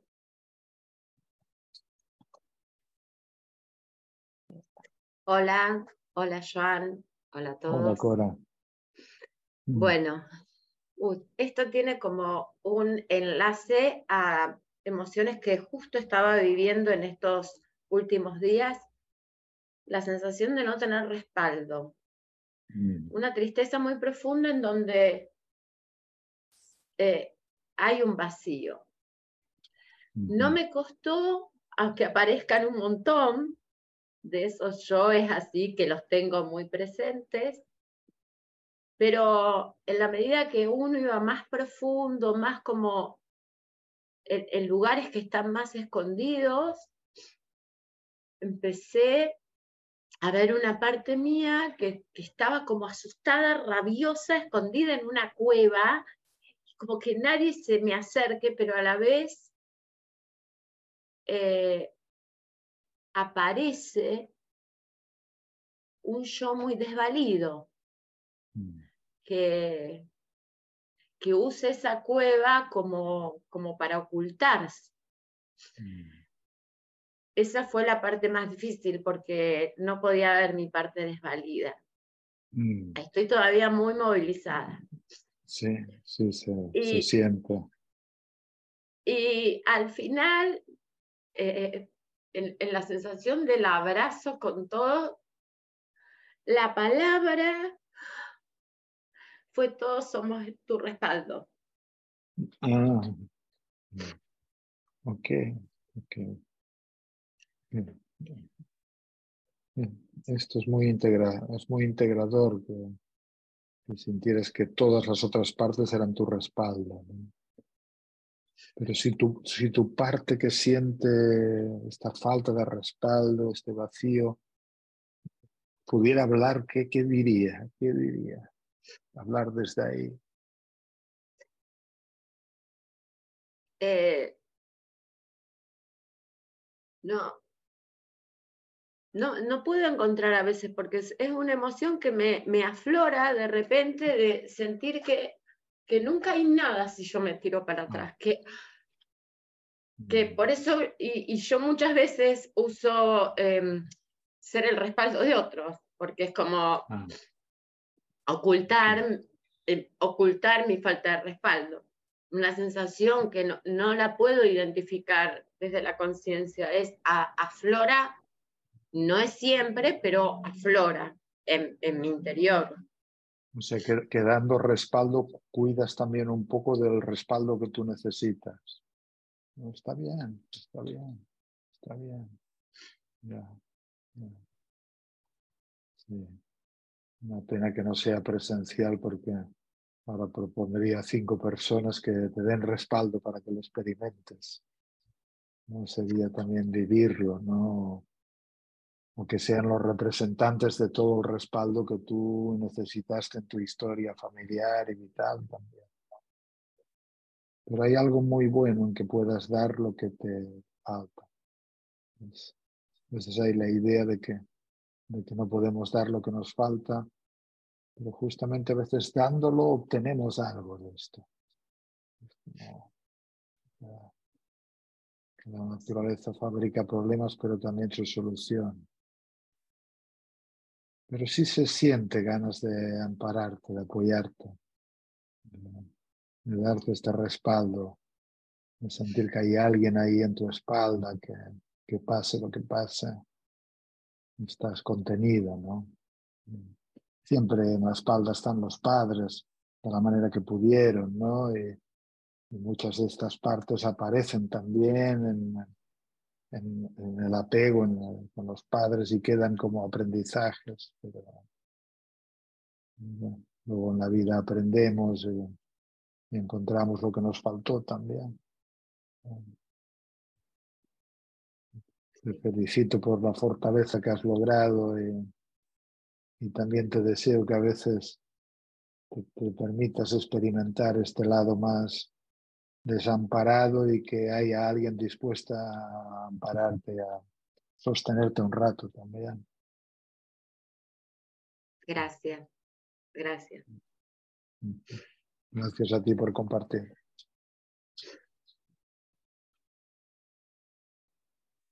Joan, ¿quieres que hagamos la pausa? ¿O seguimos? Seguimos un poquito, seguimos un poquito. Vamos con Estela, que Estela, tenés la cámara apagada, ¿estás por ahí? Préndeme primero la cámara para ver si estás por ahí, si nos seguimos por Pilar. Ahí está Estela. Estela, ahí te, ahí te mando para activar el audio. Ok, hoy gracias. No pensaba que me iba a tocar porque, bueno, en fin, tengo el yo cenizo, el yo víctima, el yo enfadada, eh, y hoy he querido salir mi yo valiente. Está También tengo yo envidioso porque no logro sacar mi profesión adelante. El yo frustrado, bueno, en fin. Y, en realidad, como he dicho antes, escrito antes, es que bueno, hay días que me quiero bajar del mundo, pero hay otros días que quiero, o sea, que hay algo interiormente que me dice que tengo que continuar, ¿no? Entonces, bueno, hago todo lo posible por cuidarme, porque mi yo enfermo, quería decir además que mi yo enfermo, como ha dicho una persona, eh, es que no es que elijamos ser eh, enfermas, es que estamos enfermas, porque yo también, ¿no? Entonces, mm. eh, estoy logrando restablecer mi salud sin la ayuda de los médicos porque tengo una enfermedad nueva, Joan Garriga. Estuvimos juntos en Logroño, ¿te acuerdas de mí? En, en el Congreso y yo llevaba un modo, eh, te, te, pedí consejo por el libro para mi madre y tal. Sí, sí me, suena, me, suena, sí, sí, sí. Estuvimos hablando, me firmaste tres libros. Mm. Bueno, pues nada, entonces, bueno, es que mm, eh, yo en realidad era naturopata, pero bueno, fue frustrado mi trabajo porque... Eh, perdón, en, en, realidad eras, no escuché bien, ¿qué dijiste? Yo soy, bueno, a ver, yo estudié naturopatía por, por sanar a mi hija, yo era esteticista, mm. y me he encontrado con el yo contrariado en el que me encuentro con todos los médicos que están queriéndose poner de mi lado, de médicos de medicina integrativa, que, que, me están animando a salir porque me dicen, Estela, es que, lo que no confían es en nosotros, sal, ¿no? Pero claro, todo el entorno se ha ocupado durante 20 años de decirme que yo qué voy a saber, ¿no?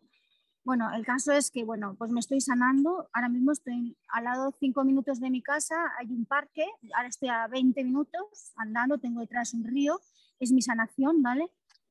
Pero claro, yo quería decir además que el, enfermo no lo elegimos, es que no, no, saben, no sabe ayudarnos la sanidad pública, porque hay un montón de circunstancias que nos hace que estemos enfermos. O sea, no es porque digamos, ay, es que es algo tal. Bueno, el caso es que, mirar, yo yo fíjate, yo no creía que me iba a tocar ¿eh? hablar contigo, pero yo quería escribirte, Joan, porque mm. estoy necesitada, tengo mm. ansia. El otro día venía con mi, con mi hija de una prueba médica en Valladolid y a mí me decía, mamá, es que necesitas psicólogo, déjate de Joan, y yo creo en ti. Y decía, pero vamos a ver, es que, es que en mm. realidad no ves lo que está pasando en la familia, o sea, todo, o sea, mi primo acaba de tener una enfermedad, casi se muere con 44 años, justo cuando se murió tu tío.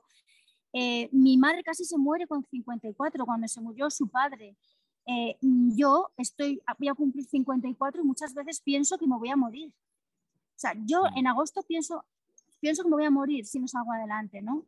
Pero ahí está mi yo valiente, ¿no? Como ponía ahí, en el que tengo que trascender. Entonces, yo sé que hay algo en la familia. Yo le digo, Nara, hay algo en la familia, es mi hija.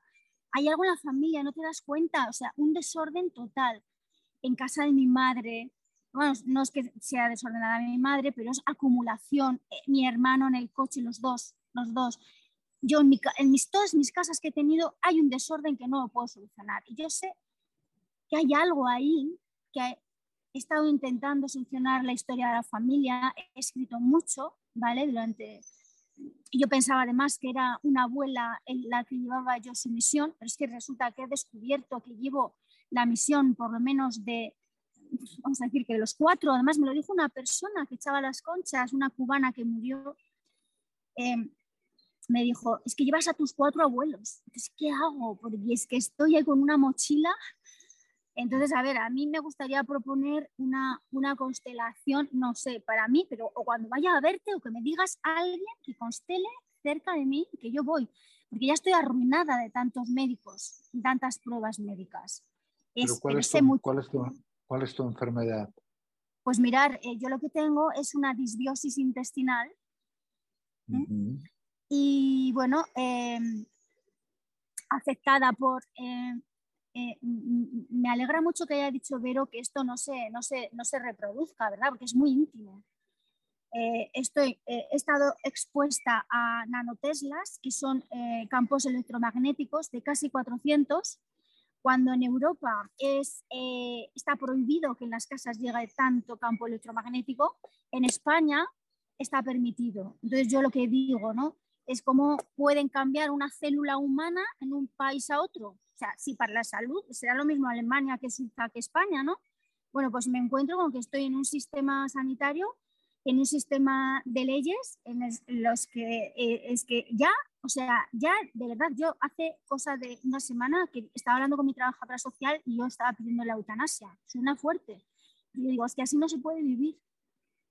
pero eh, no se puede vivir. El caso es que eh, em, eh, estoy afectada en mi casa particular, o sea, de em, fecales, ¿vale? Desde el 18, me las arreglaron en el 20 porque yo puse ahí todo mi empeño, no vivía nadie arriba, tuvo que un juez actuar, la administración de fincas no actuó. Luego, cuando se fue la administración, porque gracias a un presidente eh, le ayudó a dimitir, no sé, el otro que tengo tampoco hace nada.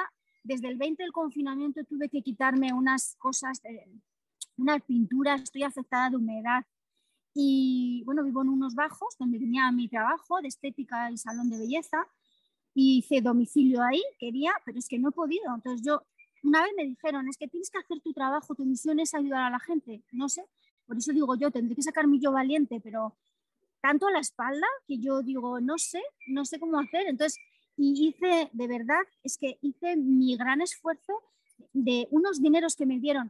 Es que todas las habitaciones de mi casa están que no puedo trabajar, que no puedo. O sea, es que el 2 de diciembre que nace mi abuelita y yo hago un gran trabajo de constelaciones y le dije, quedé con mi madre y con mi hija y con mi padre para hablar del tema.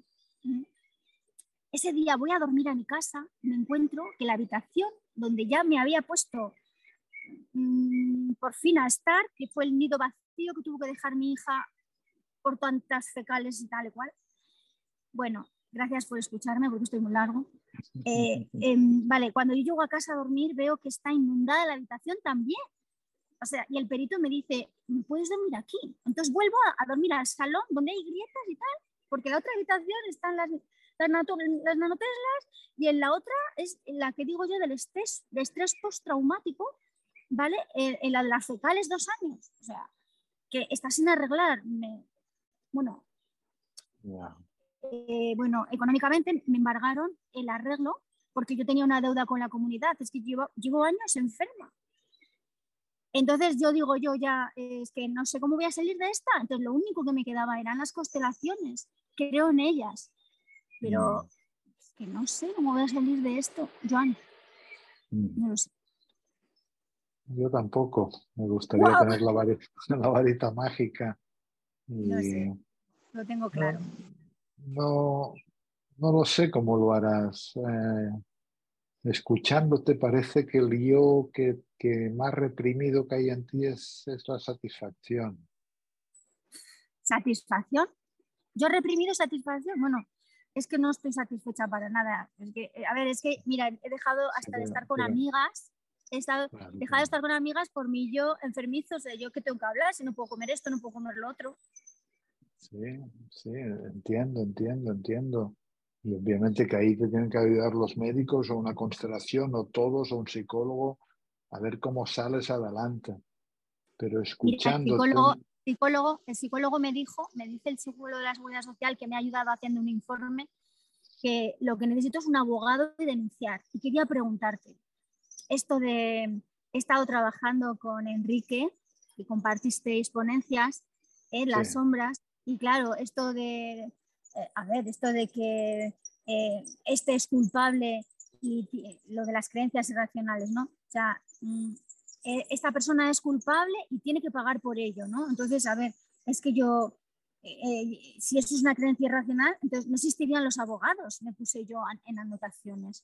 O sea, yo me dice, y me dice el psicólogo, los que lo que necesitas es un abogado, pero no he querido denunciar a mis vecinos, y, bueno, y a los médicos tampoco, por su incompetencia, me querían dar incompetencia, incapacidad permanente y los incapaces son ellos de, decirme algo. Estoy saliendo adelante, ¿eh? gracias a todo lo que estoy estudiando. Es, muy complejo lo que cuentas y, de hecho, que ojalá en algún momento nos encontremos y de para charlar con más calma, con más tiempo y poder evaluar un poquito mejor. No, yo escucho tu frustración, tu molestia, tu enfermedad, también me llega fuerza de ti, pero, me, pero intuyo que, que el asunto pendiente para ti es la satisfacción, que es como si, si tuviera que haber, esto es una intuición, ¿eh? la pregunta que yo te, que te quiero darte es, ah, a, quién me mantengo leal manteniéndome insatisfecha. no digo que la... Bueno, ya, pues ah, esto es lo que... que se lo decía ayer a mi hija, digo, es que estoy siguiendo todo lo de mi madre. Ella se quedó. Pero, pero, pero, entonces, acéptame si quieres esta intervención de decirte, tu reto es buscar, aunque sean milímetros de satisfacción. Y estos milímetros de satisfacción, no sé si pasan por luchar a través de abogados, pasan por reorientarte de alguna manera, esto no lo sé cómo se concreta en la vida, ¿no? Como me, calma que a pesar del cuadro que pintas y de la eutanasia que querías pedir, hay un yo dentro de ti que tiene fuerza, que tiene fuerza. Con lo cual vas adelante y hay una hija, has construido en la vida, has podido con cosas, con lo cual esto hace pensar que seguirás pudiendo. Pero insisto, es como, como si la pregunta que, para que, con la que te levantas por la mañana y que lo que te cuesta por la noche es cómo puedo estar unos milímetros más satisfecho en mi vida. Porque, porque se siente que es de guion tu insatisfacción, se siente que es de lealtad, que hay que mantenerse en la insatisfacción porque te, esto te da lealtad a tu madre o a otras mujeres también. Sí, sí. Sí, además, eh, yo cuando estaba haciendo este trabajo me salió la otra abuela que, que tenía unas, unas casas, ¿eh? yo vivía en una de ellas de alquiler, y claro, como estaba enferma ya no podía mantenerlas y el alquiler era bajo, pero aunque ella tenía dinero, bueno, pues el caso es que la casa se fue hundiendo y yo he pensado también y sentía, de repente haciendo el trabajo este de constelaciones, eh, yo decía, sola, ¿eh? Sola. Eh, yo me hacía escritos, escribía y tal, y de repente me iba saliendo, digo, a ver, es que el caso es que mi abuela, al final de su vida, la casa que hizo mi abuelo eh, se vino abajo, se desmoronó, y es que mi casa está desmoronada también le he reconocido a mi abuela esto. Y mañana eh, es su cumpleaños. Y yo le y el otro día, es cierto, quería también decir, el otro, bueno, la otra sesión, vale, tuve una crisis, porque tú decías esto de em, el reconocimiento, ¿no? Entonces, en mi casa, mi hermano no está reconocido, bueno, se ha ido él solo, se ha ido el pobre. Bueno, tiene, tenemos unos traumas emocionales de la infancia.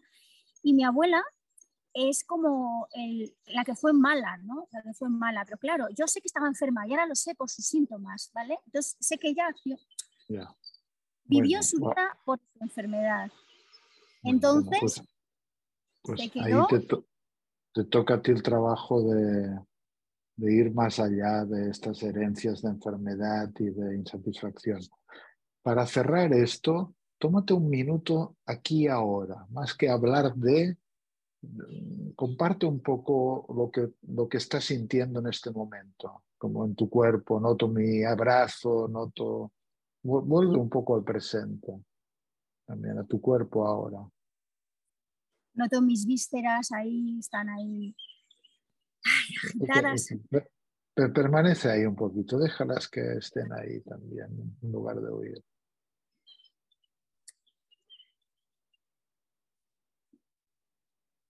Déjalo estar, déjate, permanece en el presente. Esto es, acompaña lo que sucede momento a momento también. Si es dolor está bien, si es movimiento está bien. Haz el espacio. Una forma de estar contigo más desde lo experiencial en este momento. Como si no quisieras huir, como si no quisieras cambiar nada. No digo que sea agradable Solo es una experiencia en este momento.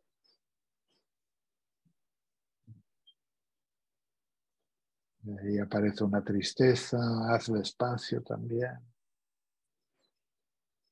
Permite sentirte lo que, lo que pasa en tus ojos, en tu pecho. quédate ahí, ¿no?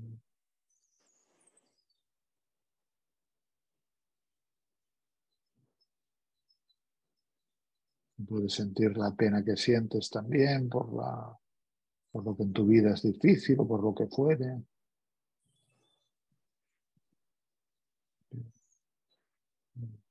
Y sigues atento a lo que va sucediendo, a donde quiera llevarte la experiencia en este momento.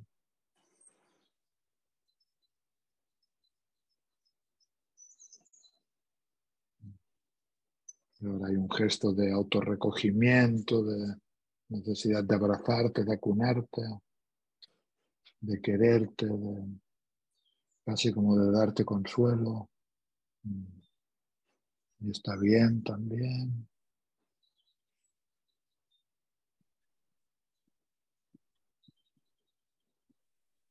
Date cuenta dónde te lleva este autoconsuelo, este abrazarte a ti misma.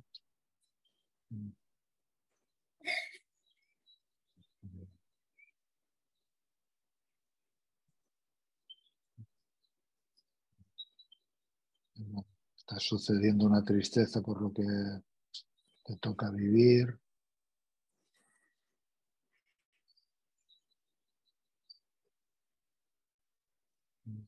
La puedes acompañar también.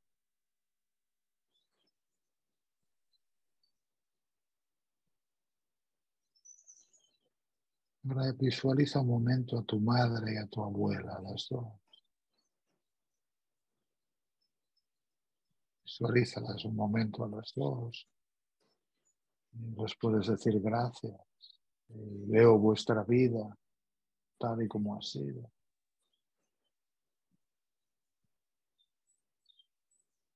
Y también les puedes decir, mirarme bien si me oriento hacia más satisfacción. Perdona que no te he oído, mirarme. Mirarme bien si me oriento hacia más satisfacción cada día. Internamente, mirarme bien si me oriento más satisfacción cada día. Y este será mi regalo para vosotras.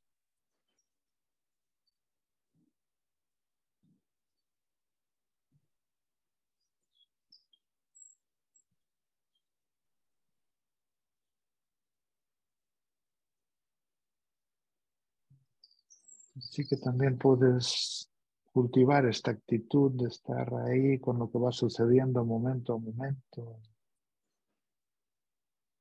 Obvio que luego hay que pasar en la vida la acción, pero, ahí estás contigo también.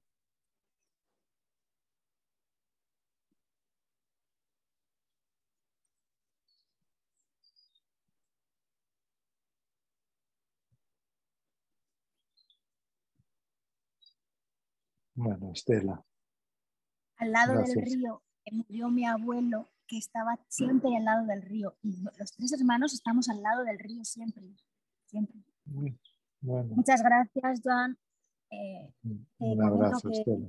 Es difícil, eh, yo me he apellido Galilea y es difícil porque me siento como Galileo Galilei y estos días pensaba, bueno, igual es que tengo que aceptar que he venido a esta vida a romper esquemas y a él le dijeron tú cállate que, de, qué vas a, qué va a ser el mundo, la tierra redonda, tú cállate y yo pues tendré que aceptar.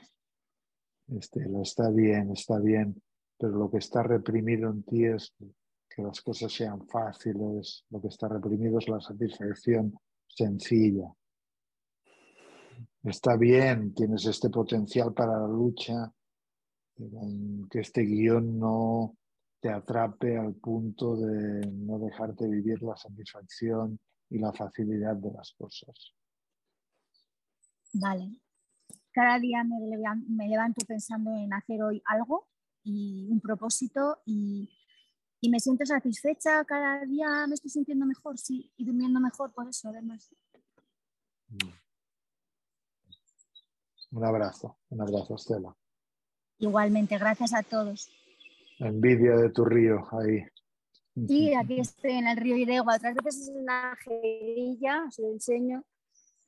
porque, bueno, la tierra, la tierra de los caparrones soy yo. Eh, nada, y, no estoy en el grupo porque estoy muy, muy estresada de comprenderme que no puedo estar en el grupo de WhatsApp. Así que un abrazo a todos. Es, tengo que cuidarme. Venga, chao, chao, chao.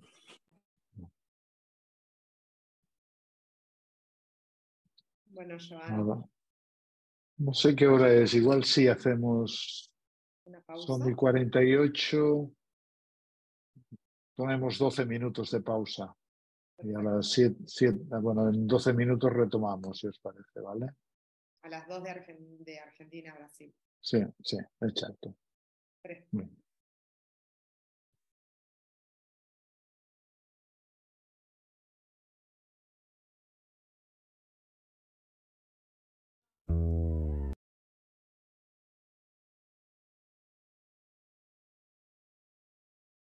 Bueno, acá estamos de nuevo. Seguimos con las intervenciones.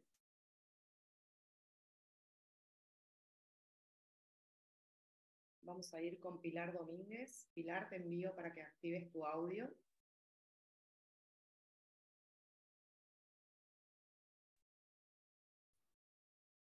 Hola, hola a todos. Buenas tardes. Eh, ¿Se me escucha? Sí, vale. Pues la verdad que, bueno, me ha emocionado mucho eh, toda la comentar, ¿no? Voy a compartir eh, toda la primera parte de, de, hoy, la meditación. Me he sentido muy identificada con, con todos los yoes, eh, la asustada, la rabiosa, la, la frágil, la enferma, la víctima, la culpable, pero también pues la exitosa, la divertida, la alegre, la cariñosa, la acogedora, o sea, un poco esa, esas dos partes también las, las he sentido. La verdad es que quiero aprovechar para decir que he llorado y la verdad es que eh, también he llorado en las otras dos veces de nuestros encuentros. Este es el tercer encuentro y puedo decir que hacía más de un año que no lloraba o bueno, en fin, he sido muy llorona en el pasado, pero ahora no.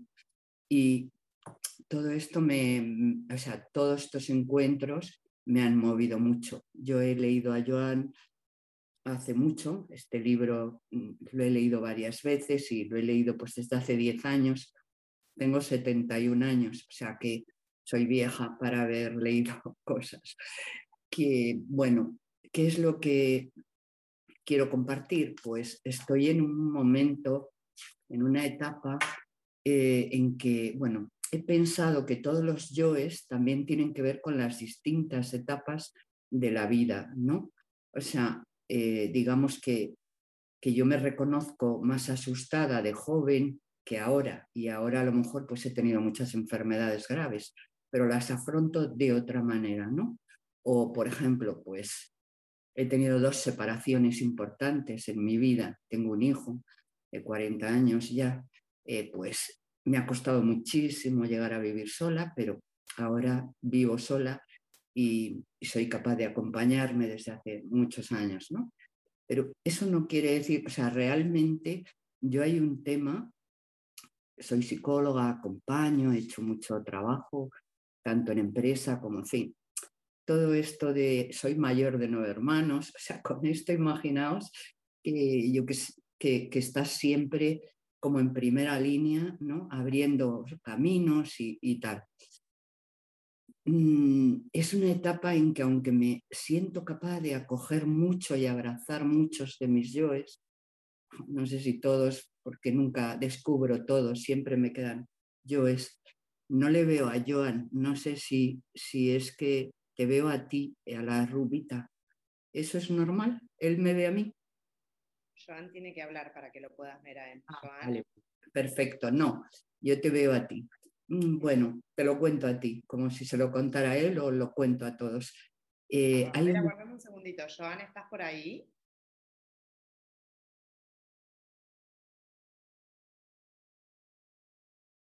Vamos a ver que me parece que Joan está con algún problema. Joan, ¿me escuchás?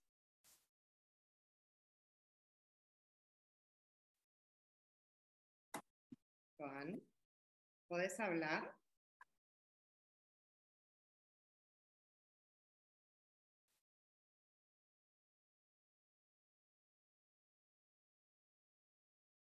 Un segundito. Vale. Joan. Joan está con algún problemita. Le voy a pedir que salga. ¿Quieres que cambie a vista de galería yo? A ver si... No, no, aguarda un segundito porque no está escuchando él tampoco. Vale. Un segundito.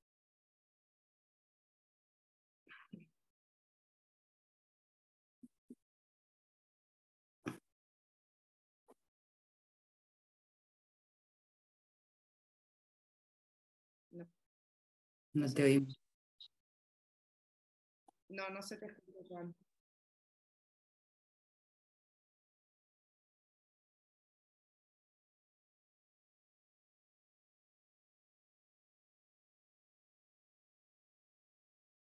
Me parece que puede ser un tema de auriculares. Hola, hola. Hola, Joan. ¿Nos escuchás? Hola.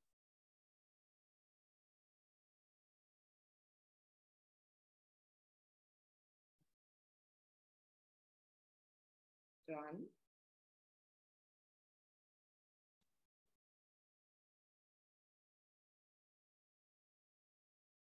Joan, Joan. Hola, hola. Ahora sí. ¿Ahora? Ahora sí se te escucha. Perfecto. Ah, qué alivio, qué alivio. Bueno, no, ¿dónde estábamos? Escuché que alguien hablaba. Pilar. A ver, ahora, ahora sí, que se había ido mi audio. Bueno, Joan, pues nada, me llamo Pilar y ¿me oyes? Te oigo perfectamente, sí. Nada, había empezado a contar mi vida, pero la vuelvo a... Vale, vale. pues nada, estaba comentando que, que, me ha emocionado mucho eh, hoy, pero y los tres encuentros he comentado, eh, te he leído hace mucho, he comentado que soy bastante mayor, que ya tengo 71 años. Este libro tuyo lo leí la primera vez hace 10 años o 12 y lo he vuelto a leer en pandemia, lo he vuelto a leer ahora. Y he comentado al grupo que es la tercera vez en cada uno de los encuentros en que lloro y me emociono de una manera que hacía más de un año o más que, que, no. A pesar de que yo he sido llorona en el pasado, ahora no. Estaba comentando un poco que, que no sé, que una cosa que me viene mucho es que quizá los yoes también acompañan cada etapa de la vida. Yo me reconozco con unos yoes en mi juventud, otros en, en la madurez y otros ahora, ¿no? Ahora otra vez te he dejado de ver. No sé. Eh, no te veo. Hola, hola, hola, ahora. Ahora pues bueno. si pierdo la voz, ahí igual me voy, sí. Bueno, la cosa es que, mm, que he comentado también que un poco mi vida pues ha sido de acompañar mucho, porque soy psicóloga, soy mayor de nueve hermanos, eh, bueno, miles de cosas, ¿no? Que siempre tirando para adelante y, y, tratando de, abrir, de abrirme al amor y a la aceptación y a todo eso. Ahora estoy serena, pero si me hubieras dado la palabra en, antes del descanso estaba como una magdalena. Bueno, quiero decir que, a ver, lo que te cuento, lo que os cuento a todos, es que eh, aunque yo creo que he encontrado cierta serenidad o mucha serenidad pese a muchas cosas, dos divorcios, un hijo muy mayor, no sé cuántos, no sé qué, pues, mm, a ver, hay un tema, porque ya no tengo padres hace 40 años o por ahí, pero eh, hay un tema en mi familia de hermanos de origen, somos nueve, como te digo, que, no sé, que a mí me produce muchísimo dolor. Y aunque eh, estoy siempre intentando ver la parte positiva y, tender la mano y no enfadarme y tal. Bueno, quiero decir que ha habido, eh, pues mira, somos unos hermanos eh, donde diríamos que, que el éxito laboral, el dinero, el poder, todas esas cosas tienen mucho, mucho valor, ¿no? Han tenido mucho valor. Porque, y tienen, pero lo han tenido quizá heredados de, los eh, las normas un poco, los mandatos familiares. ¿no?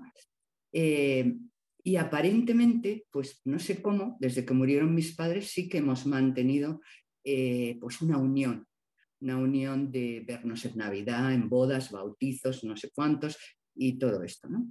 Pero mm, a mí me resulta muy difícil, a mí, yo creo que a todos, pero yo lo he anhelado siempre muchísimo, eh, pues tener, otra una mayor conexión, confianza, posibilidades de ayuda, de apoyo, que yo también la he dado y, o sea, no, no quiero ir de víctima porque no es eso, pero siento que por H o por B o por todo, no sé si por todo lo que hago a veces ha sido excesivo. Yo en terapia vi pues que a veces tenía un exceso de maternidad hacia mis hermanos, ¿no? Por ejemplo. Pero luego he intentado retirar eso, en fin, voy buscando equilibrio, ¿sabes? Pero ahora, después de todos estos años, cuando ya todos somos bastante mayores, casi todos entre los 60 y los 70 y algo, pues este verano se ha producido una quiebra entre dos hermanos, una ruptura pequeñas cosas que yo desde mí, pues yo sentía que todos esos quiebres estaban ahí muy latentes, pero de pronto ha eclosionado eso y la familia se ha dividido en dos partes, ¿sabes? Y bueno, pues yo he intentado mantenerme no en medio, porque nunca es en medio, pero, ¿sabes? Como comprendiendo un lado y otro. Y no sé, he mantenido muchas conversaciones y con alguno de mis hermanos, uno que vive en Canarias, somos como dos o tres que estamos un poco en esa postura, ¿no? Pero yo siento que, eh, a ver, es un sentimiento que es verdadero, o sea, no es antes podía ser una imaginación que se me excluye, ¿no? Por ejemplo, ahora pues un hermano mío ha, inaugurado un chaletazo de los múltiples que tiene y tal, y bueno, ha invitado a todos los hermanos, pero a mí no. Eh, por ejemplo, es una cosa que me duele. A lo mejor no tenía que dolerme, pero me duele. Ahora tengo otra que cumple 60 años y bueno, pues ha hecho una, va a hacer una fiesta, invita a todos los hermanos y a mí y a mi hermano el segundo, que es uno de los dos que está catalizando el conflicto y que verdaderamente es un hombre muy conflictivo y muy rabioso, muy descontrolado, pero, pero que tiene su razón y que todo el mundo quiere decirle que está loco y los otros, ¿sabes? Pues nos ha invitado a un aperitivo, mi hermano ha dicho que no, yo le he dicho que sí, que voy sola, pero estoy triste de que no me invite a la fiesta de los 60 años con el resto de hermanos y tal. Bueno, te digo, te cuento esto porque es en este momento lo que me tiene movida. Cuando he pensado en palabras, ¿no? Pues he pensado en palabras, familia, es la primera palabra que siempre me sale. Yo de niña fui bastante excluida, o sea, que excluida en el sentido de no participar con mis padres en vacaciones y tal. Y, las palabras que me vienen son integración, inclusión, compresión, comprensión, mano tendida, cansancio y un poco de tristeza. Y bueno, esto es lo que quiero compartir, a ver si me ayudas un poco. Mira, te, he escuchado con muchísima atención y, con, y conmovido también y veo tu dolor y también se intuye esta parte de que has tenido una posición muy materna a veces con tus hermanos. Pero me preguntaba, ¿y qué puedo decir? Y no, no, creo que solo puedo escucharte, creo que solo puedo escucharte y, también hay tanta bondad y sabiduría en ti que no, uno piensa, haga lo que haga, no se puede equivocar y esto duele. Y, frases que me venían así más de la órbita del trabajo de constelaciones internas como mantras, es yo solo soy la hermana mayor, yo solo soy la hermana mayor. Es, que es así, solo soy la hermana mayor.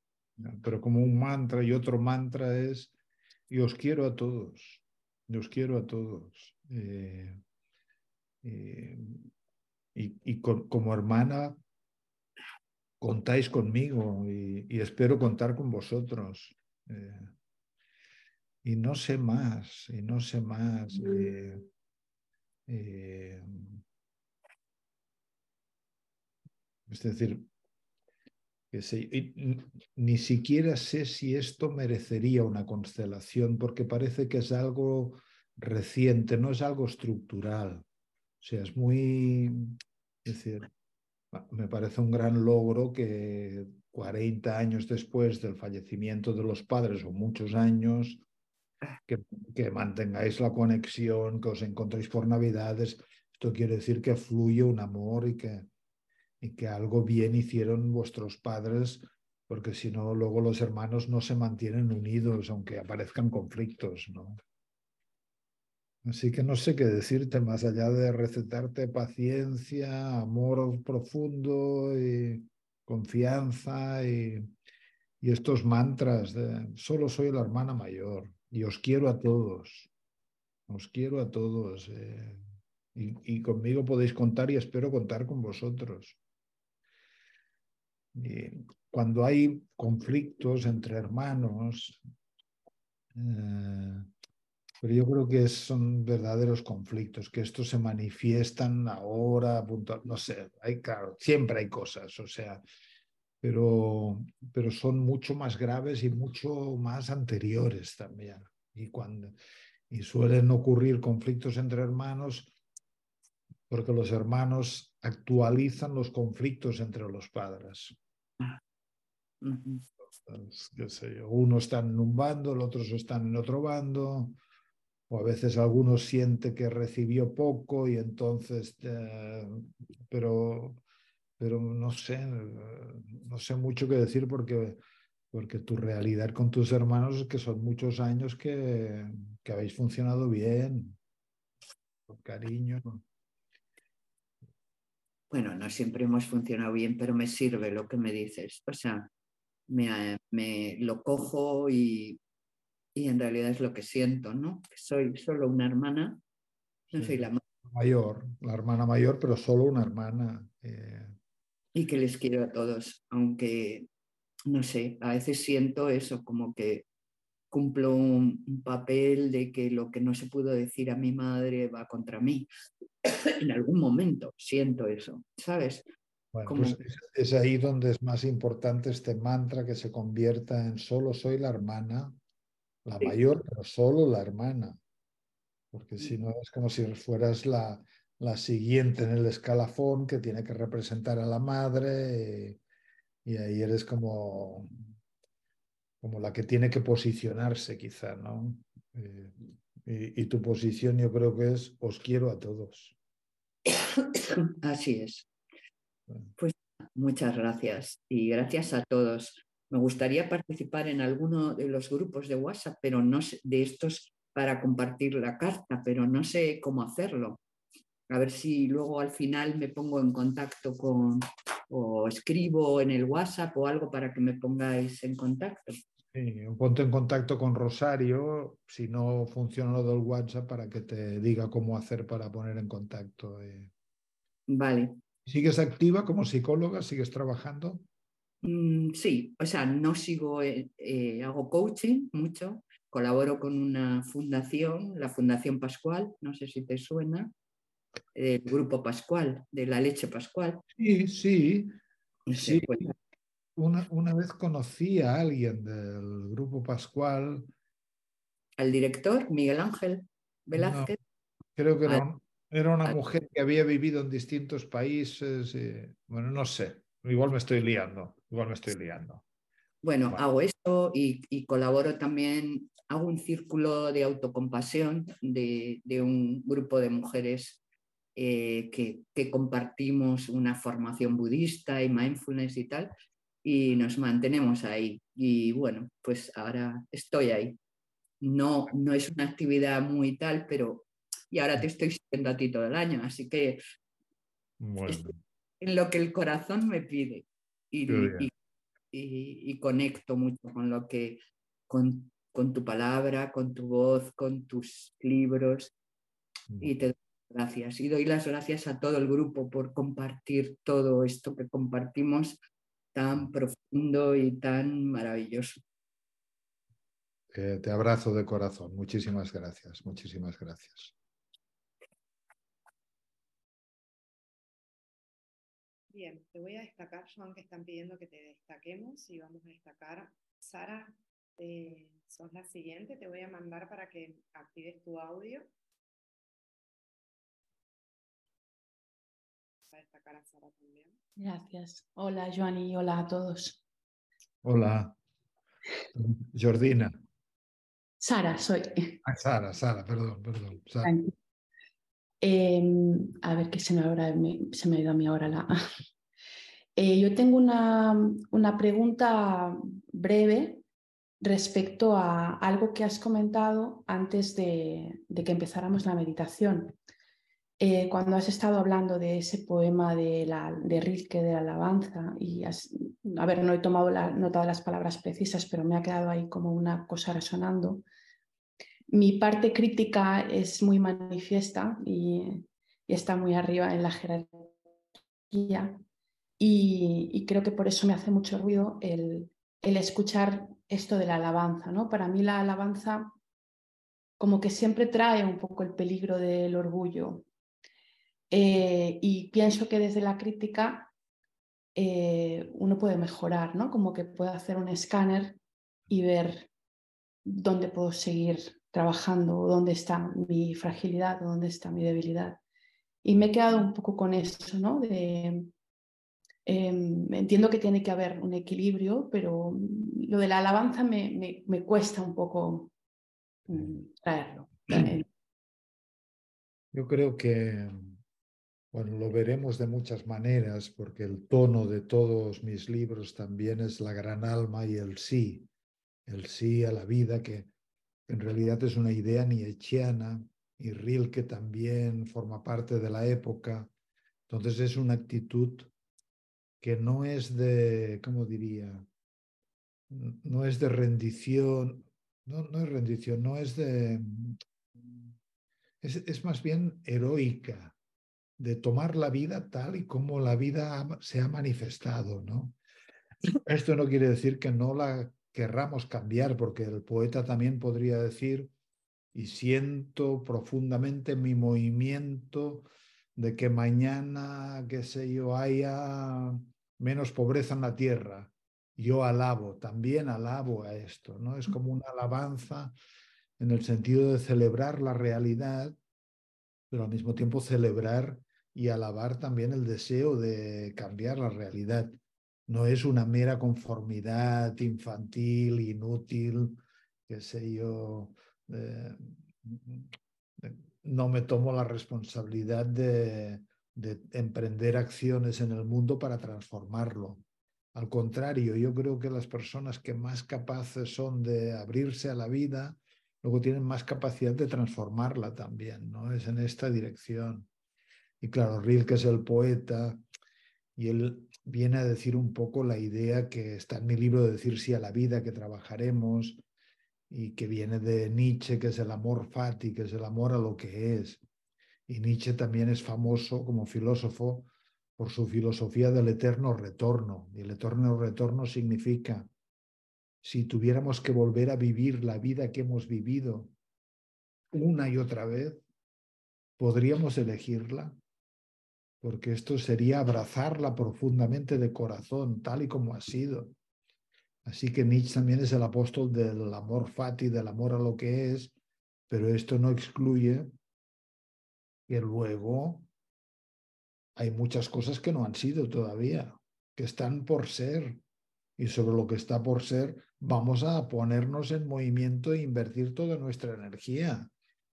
Como tenía una amiga que decía, bueno, yo quiero una pareja, pero espero que caigan paracaídas sobre la terraza de mi casa. bueno, mira, no sé. Yo también tengo una terraza y a mí nunca me ha caído nada en la terraza. como, como hay que ponerse en, funcionamiento, ¿no? ¿no? ¿no? sé si pille más o menos lo que preguntabas, pero es en esta dirección de que no es una conformidad barata, infantil, sino que es más bien una grandeza heroica porque la vida es muy exigente y, a veces no podemos. ahora estoy leyendo una novela donde la trama es que a una madre se le muere una hija de, esto, de muerte súbita. y, la trama de la novela es que esta mujer luego ya entra en depresión y en descuido y tiene otra hija, pero está ausente, ¿no? Entonces, claro, ¿cómo hacer el proceso para decir sí y para poder tomar lo que la vida ha querido, que a veces es dificilísimo? Pero cuando no lo hacemos, perdemos fuerza y cuando sí lo hacemos, pues ganamos fuerza para transformar la vida y mucha gente que ha vivido cosas terribles luego gana la fuerza para ayudar a otras personas a que, a que puedan cambiar estas cosas terribles, ¿no? Y el alabo es, una versión poética de decir, me abro a la vida, es, le, ofrezco mi corazón a la vida. Y es el reto, ofrecerle el corazón a la alegría, pero también a la pena, a la fortaleza y a la debilidad, al día y a la noche. Ya sabemos que hay un lugar que va más allá del día y de la noche, del hambre y de la sed, de la salud y la enfermedad, pero, pero la vida tiene muchas dimensiones. Muchas gracias. Gracias a ti, gracias. Un abrazo, un abrazo.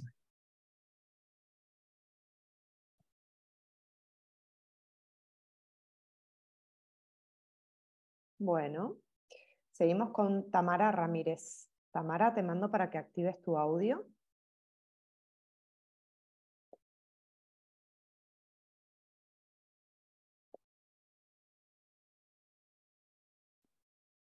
Tamara, Tamara.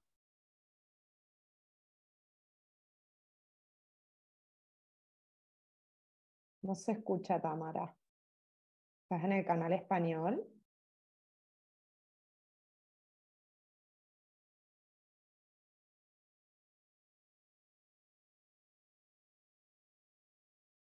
No se escucha. No se escucha nada.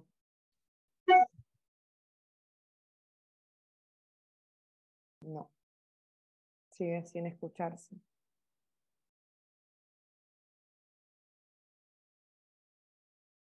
Mientras resolvemos el tema, seguimos con otra persona, ¿sí?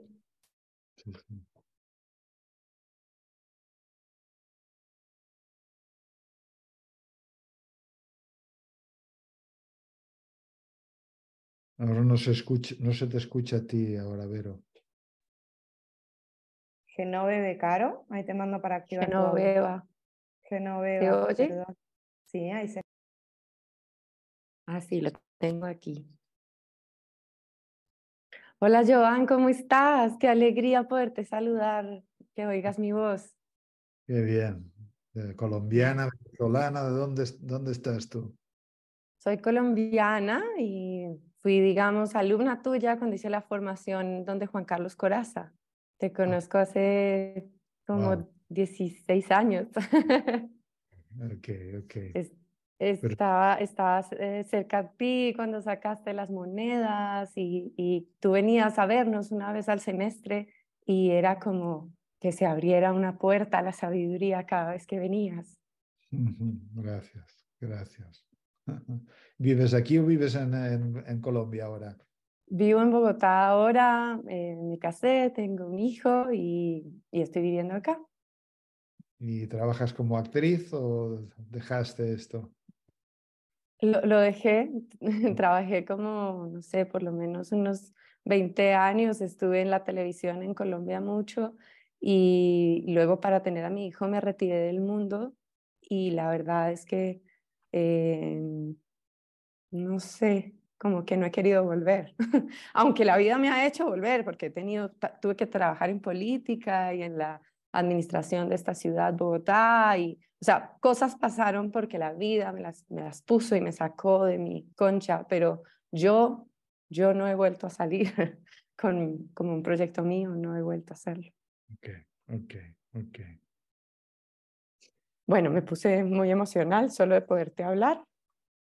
Eh, ¿Qué está pasando? Bueno, miro cómo han hablado las otras personas. Entonces, ¿qué está pasando ahorita de que me tiene muy removida en la vida? El año pasado tuve un año muy tranquilo, muy meditativo, em, en el que me sentí muy, muy estable y, y como como que pude observarme y hacer mucha conciencia de mí, de mí misma, de mi vida, de mi recorrido, hacer la paz con lo que había sido, con que todo me había traído hasta aquí.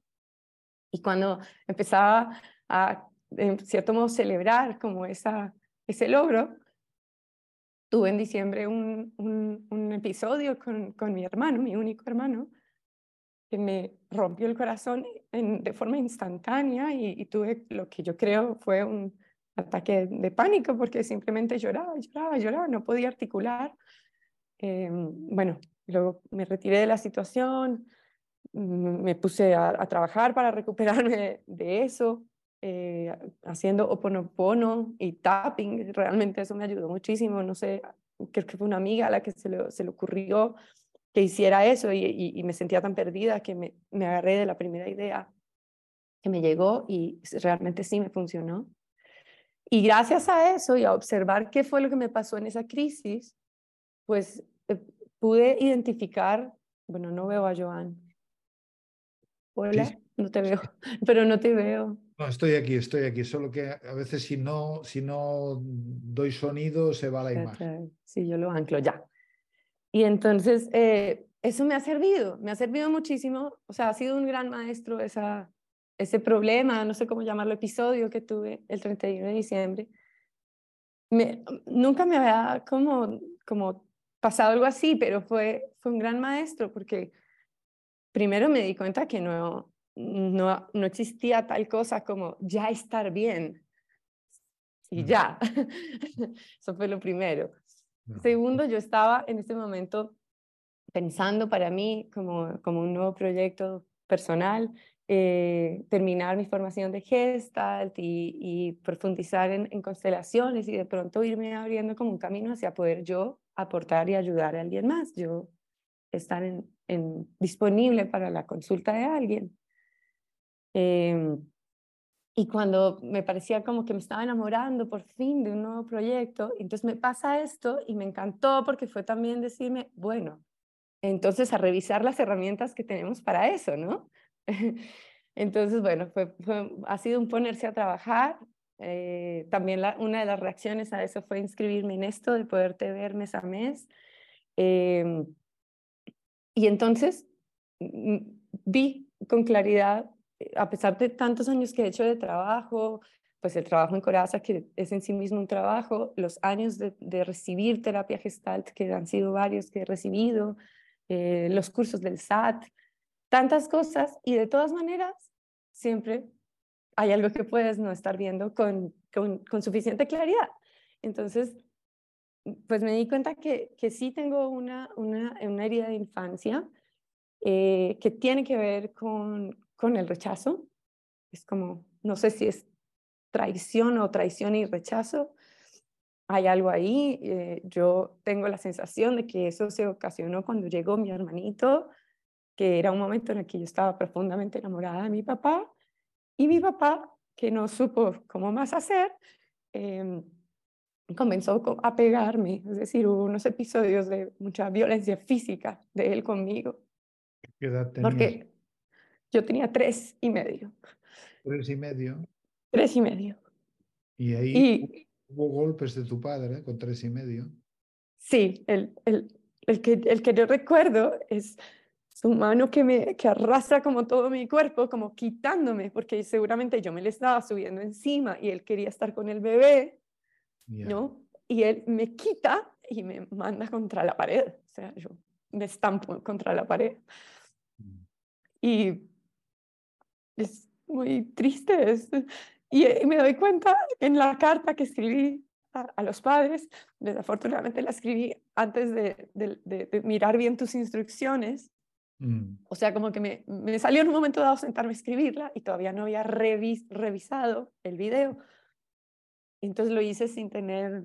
Entonces hice una a mi madre y una a mi padre, que luego vi en tus instrucciones que era como una sola. Bueno, no importa. En todo caso, igual también me salieron, en cierto modo, las partes que tú, que tú decías. Y en la carta a mi padre, que se la leí precisamente ayer a una compañera que está aquí presente, muy amorosa, que nos escuchamos mutuamente, hay una frase que dice, cuando la vida, y cuando la vida se pone dura, yo me vuelvo a sentir como esa niña. Mm, y, y, yo ayer me quedé con eso, de todo, me quedé con esa frase porque dije, es que aquí hay algo que es muy importante y es que el 31 de diciembre, cuando se cumplían cinco años de muerta mi mamá y yo tomé un taxi dejando a mi familia para irme hasta donde mi hermano, para darle un abrazo, porque se nos había muerto a las dos nuestra madre hacía cinco años y había que ser amorosos y en ese momento además en mi realidad de mi pequeña familia se estaba muriendo mi suegra que es una persona que yo he adorado con toda mi alma y era como una segunda mamá. O sea, yo estaba muy blandita y me fui hasta donde mi hermano por un, por un calorcito, por, una, por un amor. Y llegué allá y mi hermano tenía un reclamo. Tenía un reclamo de él, que a él le parecía lo suficientemente importante como para ponérmelo enfrente el 31 de diciembre, recién yo llegada a su casa a darle un abrazo para luego devolverme. O sea, yo, ¿no? En fin, eso ya eh, tiene que ver a veces con mm, formas toscas que tiene él, pero eso no es, no es eh, importante. Lo importante es que cuando yo llego por, por, ese, por ese amor y me encuentro el reclamo de él con acusación incluida, pues yo fui esa niña estampada contra la pared. O sea, yo simple y sencillamente sentí y pensé que él me estaba rechazando, que no me quería, que yo no valía y yo me morí. Y me tuve que subir a un taxi de vuelta, irme sin abrazo, sin hablar, sin, sin, sin articular, sin nada y me fui a llorar. No sé, 48 horas llorando, recibí el año en lágrimas, hice todo. O sea, no, no podía parar hasta que dije, bueno, a trabajar y me puse con la meditación y afortunadamente estaba en la costa y podía mirar el mar, que está tan sanador, y, y me puse juiciosa a dedicarle horas, el día entero, a eso, entre cuidar a mi suegra y, y sanarme yo de, de una herida que, en cierto modo, hoy me doy cuenta, yo misma me la causé, porque lo que estaba pasando ahí no era lo que, es decir, tuve dificultad para ver la realidad, vi mi proyección de la realidad en esa situación. ¿Y habéis reparado? ¿Habéis en qué punto estáis? ¿Qué pasó? Una tragedia después. O sea, en vez de poder tener espacio para reparar, normalmente mi cumpleaños, que es el 12 de enero, me lo celebra, se celebra en la casa de él. Eso no sucedió porque estábamos sin haber reparado eh, entonces eso se enredó, digamos, pero bueno, por lo menos él hizo unos mensajes de cumpleaños, o sea, hubo como unos primeros acercamientos debido a mi cumpleaños de retomar y yo decía, bueno, esto va a ser lento y va a ser paso a paso, pero se va a poder, pensaba yo, cuando al otro día le descubren al hijito de él, que tiene un solo hijo de un año de edad, un cáncer en un ojo. Y yo pensaba, él estaba sentado al lado mío en ese momento en el que yo llegué a esa mesa donde estaban mi hermano y su señora y al lado el bebé, al lado mío el bebé y su ojito derecho al lado mío. Cuando yo recibo esta acusación que me hacen en, en Gavilla, no, no fue bonito, pero digamos, y yo me muero y me vuelvo este hoyo negro de lágrimas que terminó, en cierto modo, como dijo bien mi cuñada, les dañé el almuerzo. Y, bueno, en fin, era, era tan, tan horrible la situación que yo finalmente alguna especie de supervivencia me saca. Yo logro pararme de esa silla e irme en lágrimas y tal. Y cuando 12 días después es mi cumple, estoy ya calmada y tratando de empezar a abrir los espacios de sanación en mí y de comunicación de nuevo con mi hermano, pasa esto, que resulta que Lorenzo hay que quitarle un ojo. Y eso, pues, se ha comido la atención de todo. Es decir, como que lo mío, eso ya tuvo que pasar a octavo plano y... Claro. Exacto. Ahora ese es el manejo de esa tragedia que ya sucedió, ya le quitaron el ojito y ya quedó el niño libre de cáncer. Pero claro, entonces ahora como que el acercamiento con mi hermano, no sé, pasó todo esto que hace que ya, ya no sé si siquiera si puedo hablar de, de mí, que como que tampoco lo quiero molestar, o sea, no sé. Bueno, esto demuestra que algo de,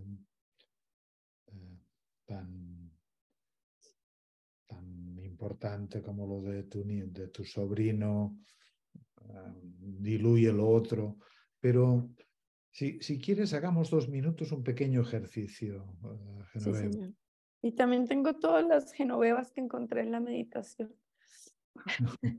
no, pero el ejercicio es imagínate que hiciéramos una constelación y tú representas a tu hermano y yo te represento a ti.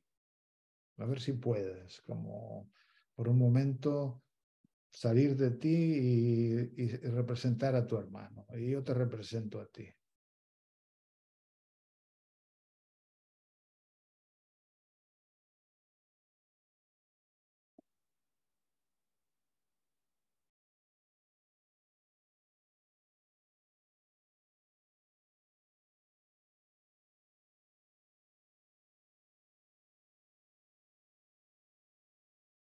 Y, si quieres hablar de lo que sientes, hablas, y si yo lo siento, hablaré de lo que siento también, siendo tú.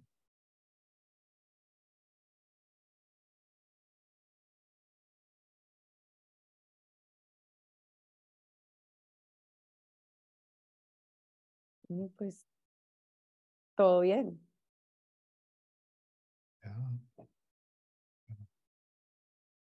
Yo, lo que siento es que quiero que me quieras, que quiero que me, que me quieras, que, es, que, que me tengas en cuenta, que me quieras, algo afectivo. Sí, pero es que usted es muy complicada.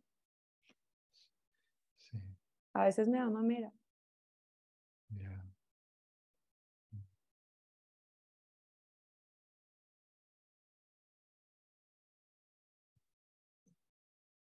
imagínate que me hago más grande, más mayor, eh, me hago más mujer. ¿Y cómo te sientes si me hago más grande, más mayor, más mujer? ¿Te sigo pues, queriendo? Mejor. Mejor, mejor.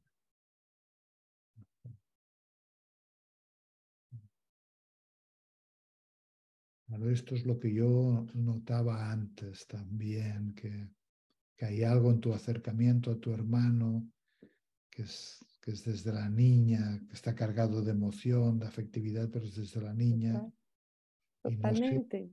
Y no, sé, tu hermano cómo a veces necesita de ti también tu lugar adulta ¿no? y grande para estar más tranquilo. Entonces, no sé, quizá el camino sea probar, manteniendo todo lo afectivo tan bonito que tienes, ponerte grande. Incluso aquí también valdría la frase de antes, yo soy tu hermana mayor, pero en, este, en tu caso un poco como para reivindicarlo. Claro, me sirvió cuando le estabas diciendo, yo sé que yo también tengo ese mantra.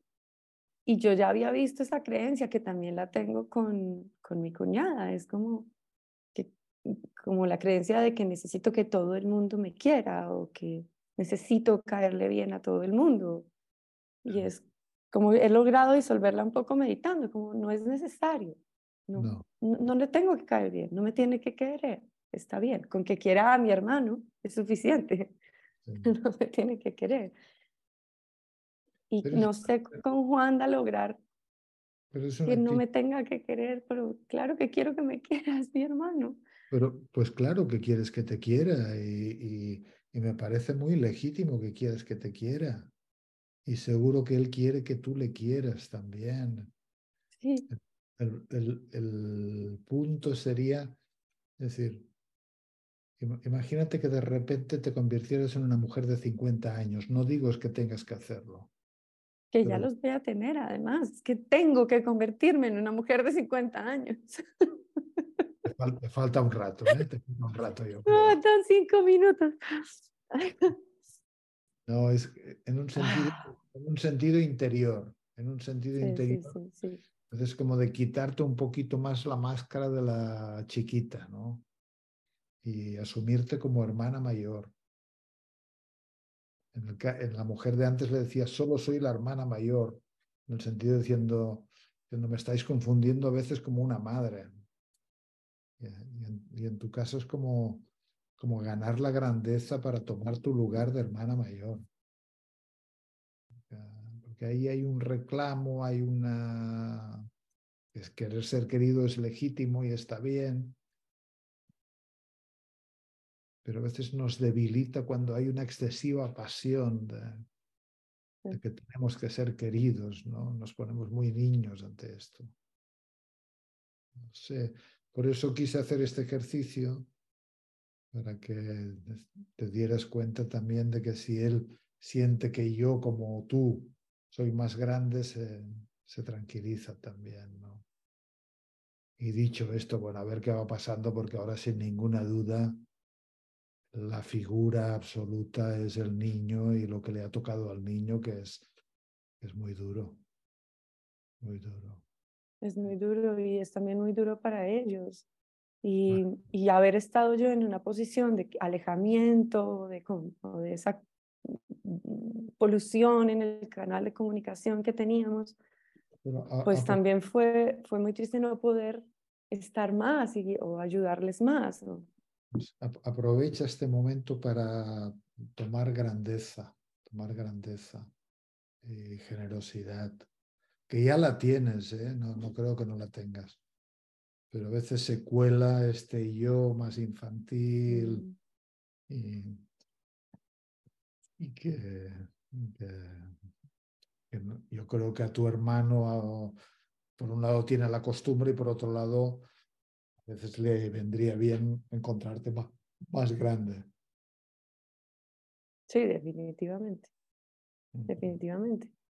Y me tiene pues, pues como contenta también haberme dado cuenta de este automático que te digo con, con, con, bueno, no sé si llamarlo herida de la infancia, es que yo no sé, yo siento que hablo de cosas que no sé qué son, pero haberme dado cuenta que, que yo interpreto la situación con un filtro de un, de un dolor o de una carencia automática que está en mí y, y, no, y quiero, quiero aprender a dejar de hacer eso, a poderme decir a mí misma, un momento, no te están rechazando pero yo te doy una frase por si la quieres experimentar también, y esta es para tu padre. La frase, el mantra para tu padre dentro de ti sería: Yo soy tu querida hija y soy grande.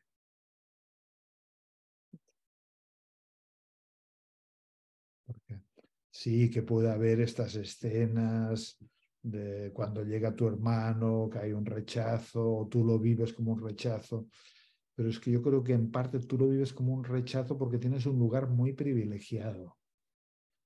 Sí. Y entonces, claro, en realidad no sé si te conviene cuestionarte este lugar de tanto privilegio y poder decir, querido papá, mi querido papá, yo soy tu hija querida grande. Sí, sí, sí, me gusta, exacto. Por eso lo que quiero hacer es tomar responsabilidad de que yo hago eso con la realidad. Yo hago unas interpretaciones. Bien. Bueno, bueno. Yo soy tu querida hija grande. bueno, me ha alegrado verte aquí. Lo mismo te digo, Joan, gracias. Te mando un abrazo grande. Adiós, gracias a todos. Chao. Sigamos.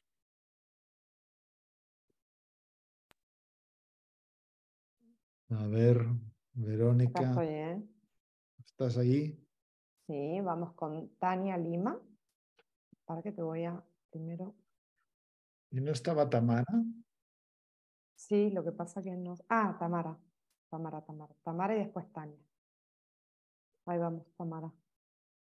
Bueno, y no nos queda tanto tiempo. Quería cerrar con una meditación, pero bueno, ya luego lo haremos. Diez minutos. Tamara, ahí te mandé para que actives tu audio.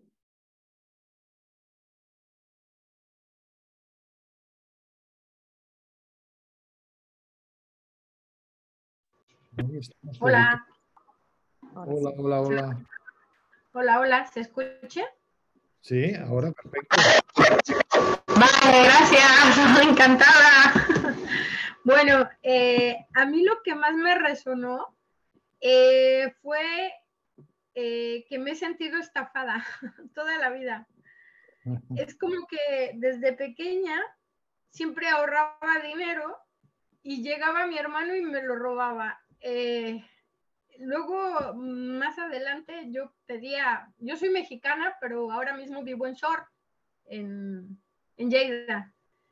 Y luego, eh, algo que me vino a la mente así mucho, es que también eh, yo, yo cambiaba dólares en México cuando era pequeña, cuando me daban dinero, y cuando veía ya, ya no los tenía porque me los habían robado mi hermano, o, mi papá se los daba a mi hermano o algo, no sé. Y luego, eh, estando casada, eh, perdí un local al divorciarme. para ya cortar el tema, mm, el local lo, lo solté. Y luego más adelante, inversiones, en, por ejemplo, en Santander metí 15 mil euros y me han devuelto 6 mil. O sea, eh, luego más adelante, el tema de compré criptos y también me vi estafada y ahora estamos en, en, juicio con, con, esta gente. Y bueno, siempre, siempre como que siempre cuando intento invertir en algo, se me pierde, se me, se me pierde, se esfuma. ¿Alguien en tu familia ganó dinero ilegal? Eh, yo lo que estaba hablando con una prima que estoy trabajando con ella eh, en cuanto a esto, hace unos días me dijo que, que sí que había habido, o sea que por ejemplo, hay un primo nuestro que ha estafado a mi hermano, a ella, a sus hermanos. Y más atrás parece ser, es que ya no me acuerdo bien qué me dijo. Mi abuelo fue mm, como eh, contralor de tesorería en el estado de Veracruz. Y, y él, no es que haya, el porque él era muy honrado, pero algo le hicieron, algo hubo que, ahora no lo recuerdo, pero no era por él. Y él, él sí que se gastaba el dinero, porque mi abuela se, enfadaba mucho con él, pero él, él su dinero se lo gastaba.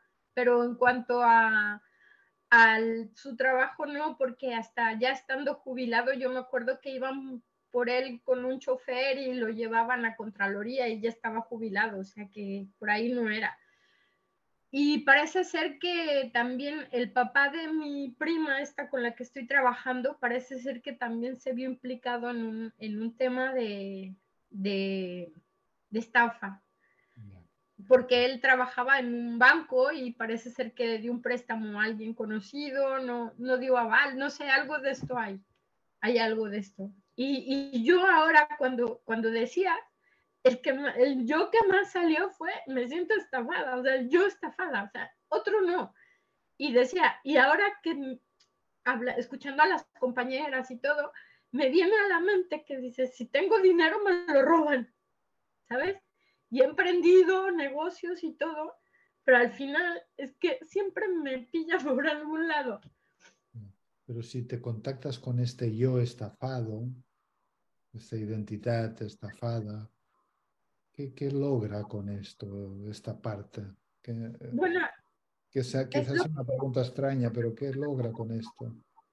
Bueno, aquí digo yo que cuide yo mi dinero más y que me cuide de, depende de quién. Pero claro, en el caso de, pues, de cuando era pequeña era mi hermano, mi propio hermano. ¿Sabes? Sí, pero, pero a ver, eh, sí, sí, entiendo, entiendo. Pero entremos un minuto, aunque sea muy breve, en otra lógica. Eh, imagínate que hay una parte activa dentro de ti que le conviene ser estafada, porque lo permite, porque ocurre. No digo que sea así, pero juguemos con esta idea de que, de que, de que eres parte interesada en ser estafada. hay un yo que dentro de ti que necesita ser estafado que me, da hasta rabia escucharlo. No, ya, ya. Que, esto es, una hipótesis, no digo que sea así, no lo sé. No lo sé, pero, me llama la atención la, como es recurrente. Entonces, digamos que, que hay una predisposición a que te ocurra, llamémoslo así. Pero este yo que necesita, entre comillas, ser estafado, ¿Para qué? ¿Qué consigue con esto? ¿Qué consigue para ti? Si te identificas un poco con este ¿qué, qué, quieres? Como volver a empezar de cero. Es como, como tengo que volver a empezar de cero. ¿Y, para qué quiere que vuelvas a empezar de cero? Para demostrar que soy buena. O sea, que, que no, no, que, siempre a mi papá de pequeña, yo nadaba de pequeña y mi abuela y mi papá siempre me decían que era una campeona. Y entonces, siempre como que es como lo que me viene a la mente ahora es, es esa frase, ¿no? Es como que, bueno, yo soy campeona y vuelvo a empezar. Pero, pero cansa. Ah, o sea que que esta parte se, se ocupa de que otra parte tuya pueda seguir demostrando que a pesar de los pesares tú puedes y eres una campeona y saldrás adelante. Y ahora imagínate que yo represento el dinero. Dime qué sientes ante el dinero. Yo soy el dinero, represento el dinero.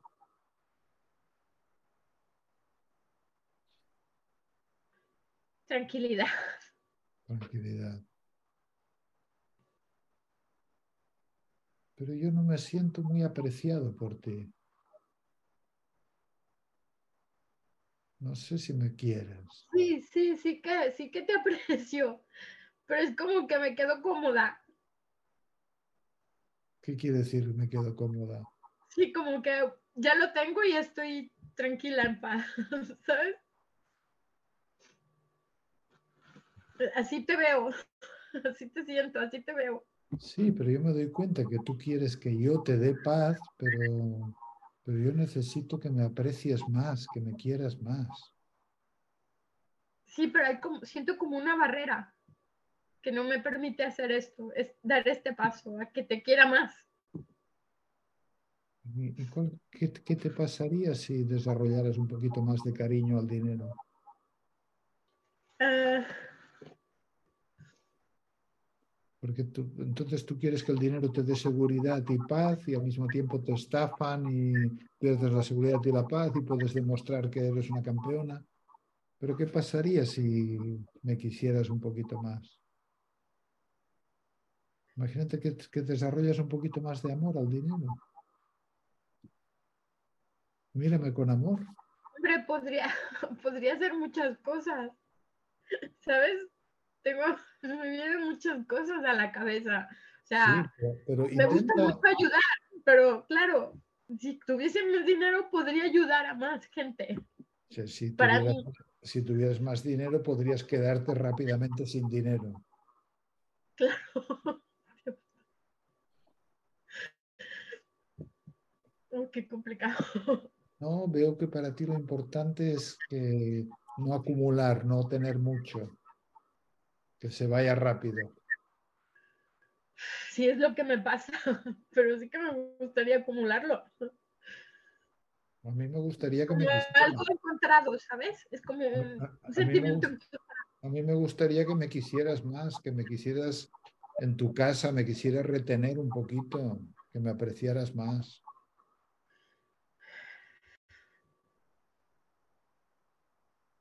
¿Cómo? Como dinero estoy hablando, ¿eh? sí, como. no sé, que no me viene a la cabeza. O sea, no. Es como, hay, como que hay algo que me. Podría ser. Una barrera invisible. Ya. Bueno, no, no da tiempo para elaborar mucho más, pero trabaja con esta idea de, de hacerte campeona en el aprecio al dinero. No en este juego de que necesitas perderlo para demostrar que puedes, sino que... Y también pregúntate si le tuvieras amor al dinero, eh, ¿a quién serías desleal de tu familia? Y te preguntaba si alguien ganó dinero ilegal, porque a veces cuando lo perdemos así tan rápidamente es porque en la familia se ganó dinero de manera indebida. Y entonces hay que soltarlo. Hay que soltarlo. Pero son, ideas, son ideas para que pienses. Aquí me has dicho, si recuerda que si yo represento el dinero, quiero que me mires con cariño y con aprecio. Porque si no, no me da muchas ganas de quedarme contigo.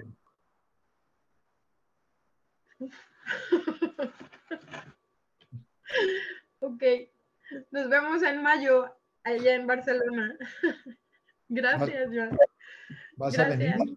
¿Vas a venir a, lo de parejas? Ya, me inscribí hace, ya como cuando salió el anuncio. Ahí nos juntamos, Tamara. Un beso grande. Muchas gracias, gracias a todos. Gracias.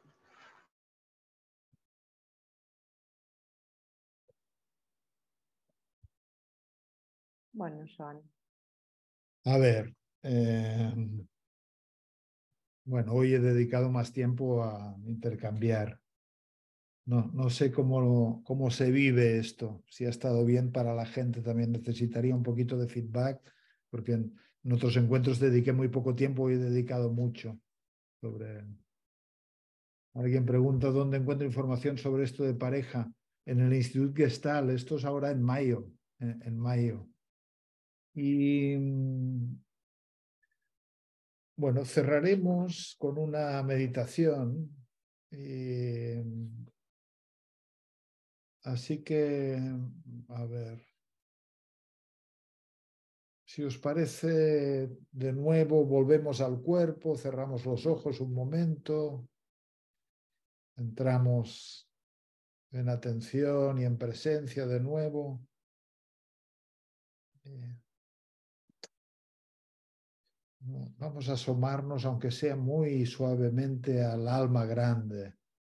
Hemos estado en el espacio del yo, de los yoes, y una tarea en la vida que, que se va poniendo más intensa con los años es, es ofrecer nuestros yoes a, a lo divino o a la vida, como inmolar nuestro ego a lo divino pero esto va apareciendo a medida que nos vamos haciendo más mayores. Pero vamos a hacer una pequeña meditación donde, donde buscaremos el silencio y la paz, el no yo, donde, donde invocado o no invocado Dios está aquí, está presente.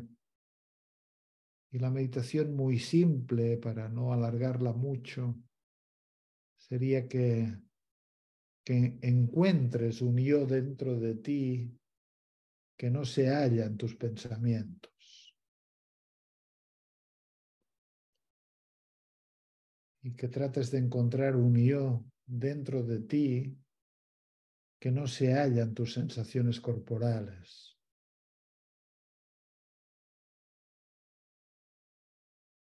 Y que, haya, que trates de encontrar un yo dentro de ti que no se halla en tus sentimientos. Es decir, buscas un yo, pero no lo puedes encontrar en tu cuerpo, en tus sentimientos, en tus pensamientos. Es como si hubiera un lugar llamado yo, o llamado centro, o llamado ser, pero no tiene formas, no tiene vehículos, no es un yo estafado ni estafador, no es un yo fuerte ni débil, porque es un yo que no está en el cuerpo, que no está en los sentimientos, que no está en los pensamientos. Es un yo que es independiente de si eres hombre o mujer, de si tienes 30 años o 60, de si eres de un país o de otro país de si eres de una familia o de otra familia. Hay algo ahí adentro que se puede experimentar como yo. Y es independiente de si te llamas Pedro o María.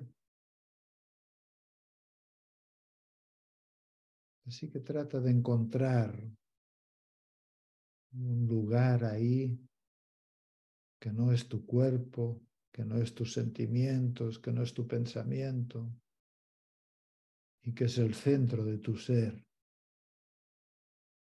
Y que aunque no sea tu cuerpo, quizá lo puedes localizar en algún lugar en tu cuerpo, imaginariamente.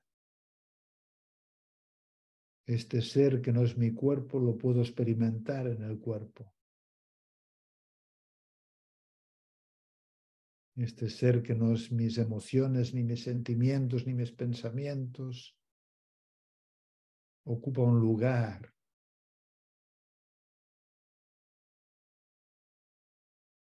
que lo podemos encontrar en el cuerpo, a veces es en la frente, a veces experimenta en el pecho. Así que si encuentras este lugar, este ser, si encuentras este Dios dentro de ti,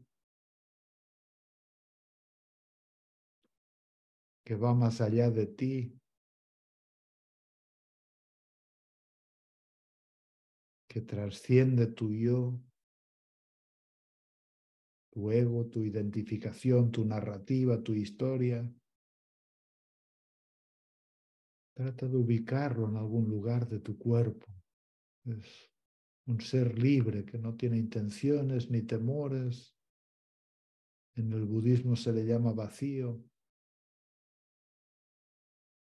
Y trata de ubicar este ser en algún lugar de tu cuerpo, como si se alojara en algún santuario en tu cuerpo, aunque no es tu cuerpo. Y lleva una mano a este lugar, como si lo pudieras tocar con tu mano con tus manos. Es un lugar de silencio, de descanso, de no yo, de no intenciones, de no miedos, de no deseos, más allá del hambre, de la sed, más allá de la vida, de la muerte, de la fortaleza, de la debilidad, de hombre, de mujer, de bien y de mal. Es un lugar de silencio infinito.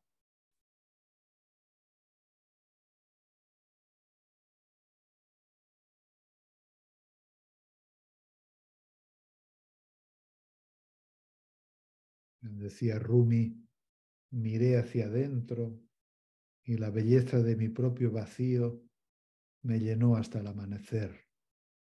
Es, es, es la plenitud de vaciarnos completamente de nosotros mismos.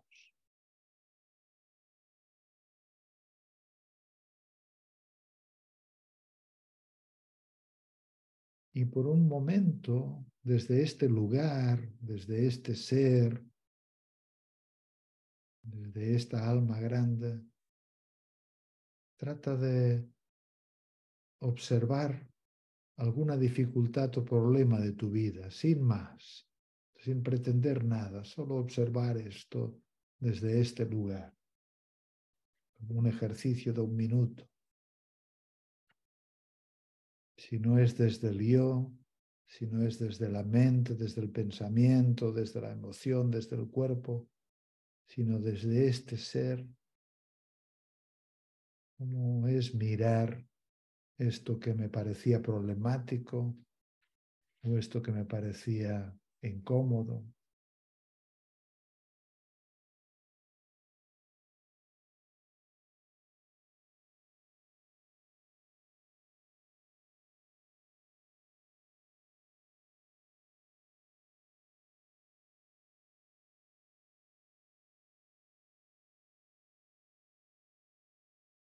Es como si te hubieras quedado en lo que queda después de sacar todas las capas de una cebolla, en la nada. Las capas de la cebolla fueran todas tus identidades y una vez quitadas te quedas en la esencia. ¿Y cómo es mirar desde ahí algo que en tu vida tiene la forma de problema, de dificultad, de incomodidad?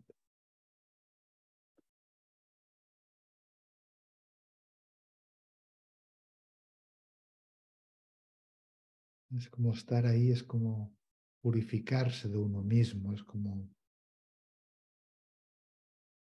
como nacer de nuevo a otra vida.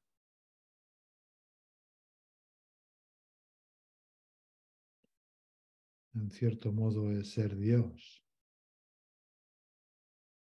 que es como ser nada.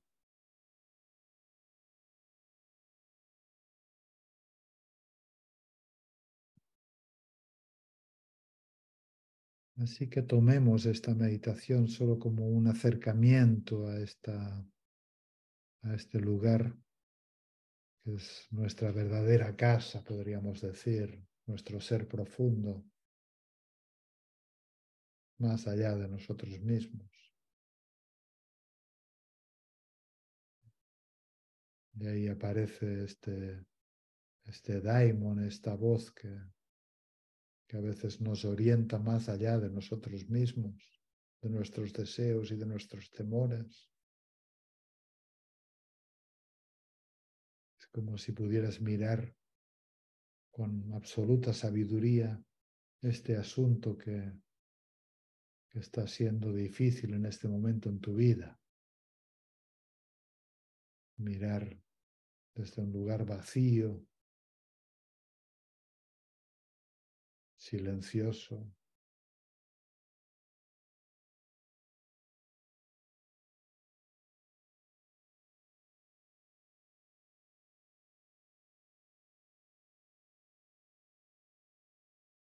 Y luego tomamos una respiración fuerte con la boca grande para ir saliendo de la meditación.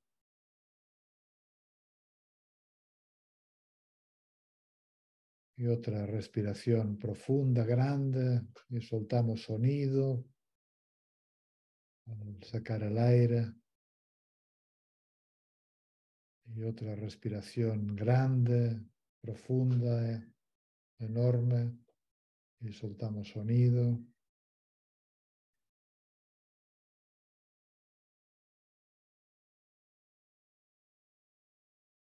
Y ahora iremos cerrando iremos cerrando. Eh,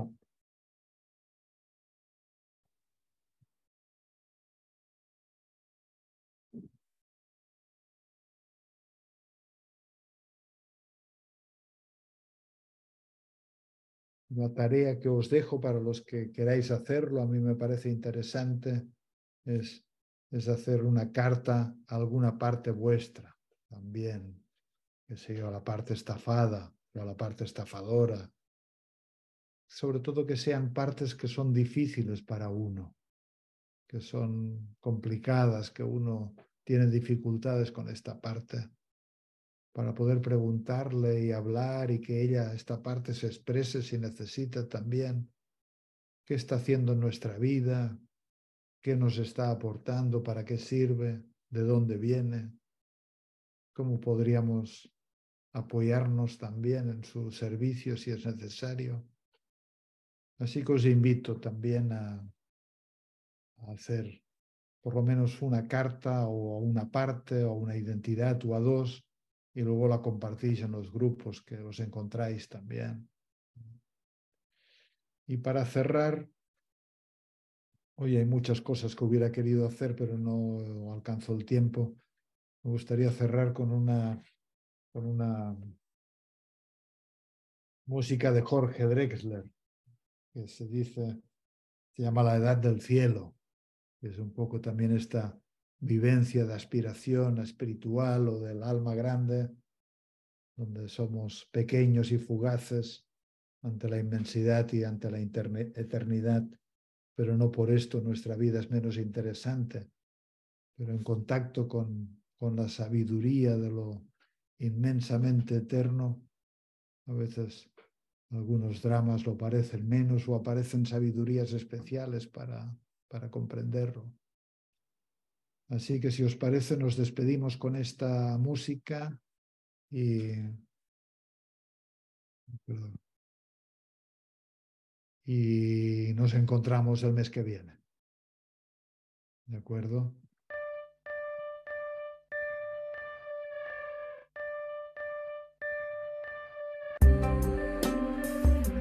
Una palabra o dos en el chat para nos está cada quien por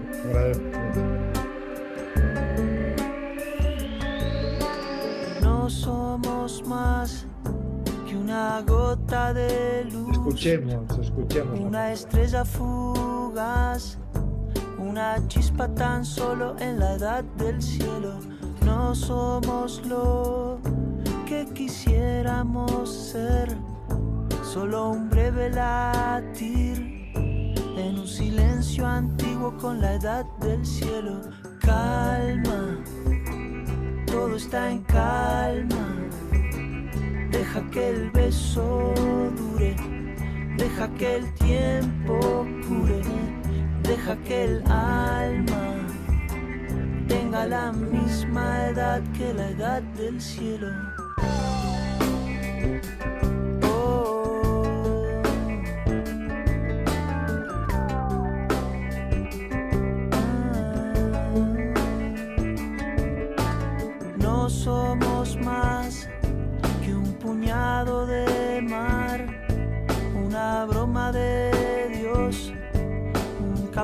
Del sol del jardín del cielo y no damos pie entre tanto tic-tac, entre tanto Big Bang, solo un grano de sal en el mar del cielo. Calma, todo está en calma, deja que el beso dure, deja que el tiempo la misma edad que la edad del cielo, la misma edad que la edad del cielo. está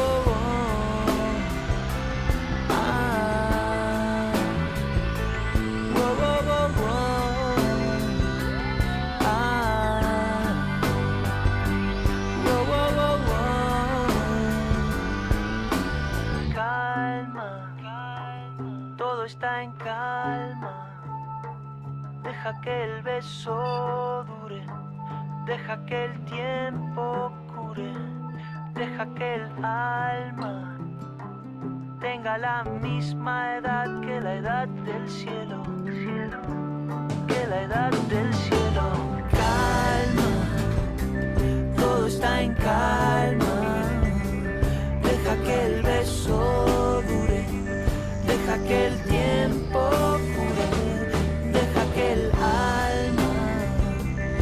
la misma edad que la edad del cielo.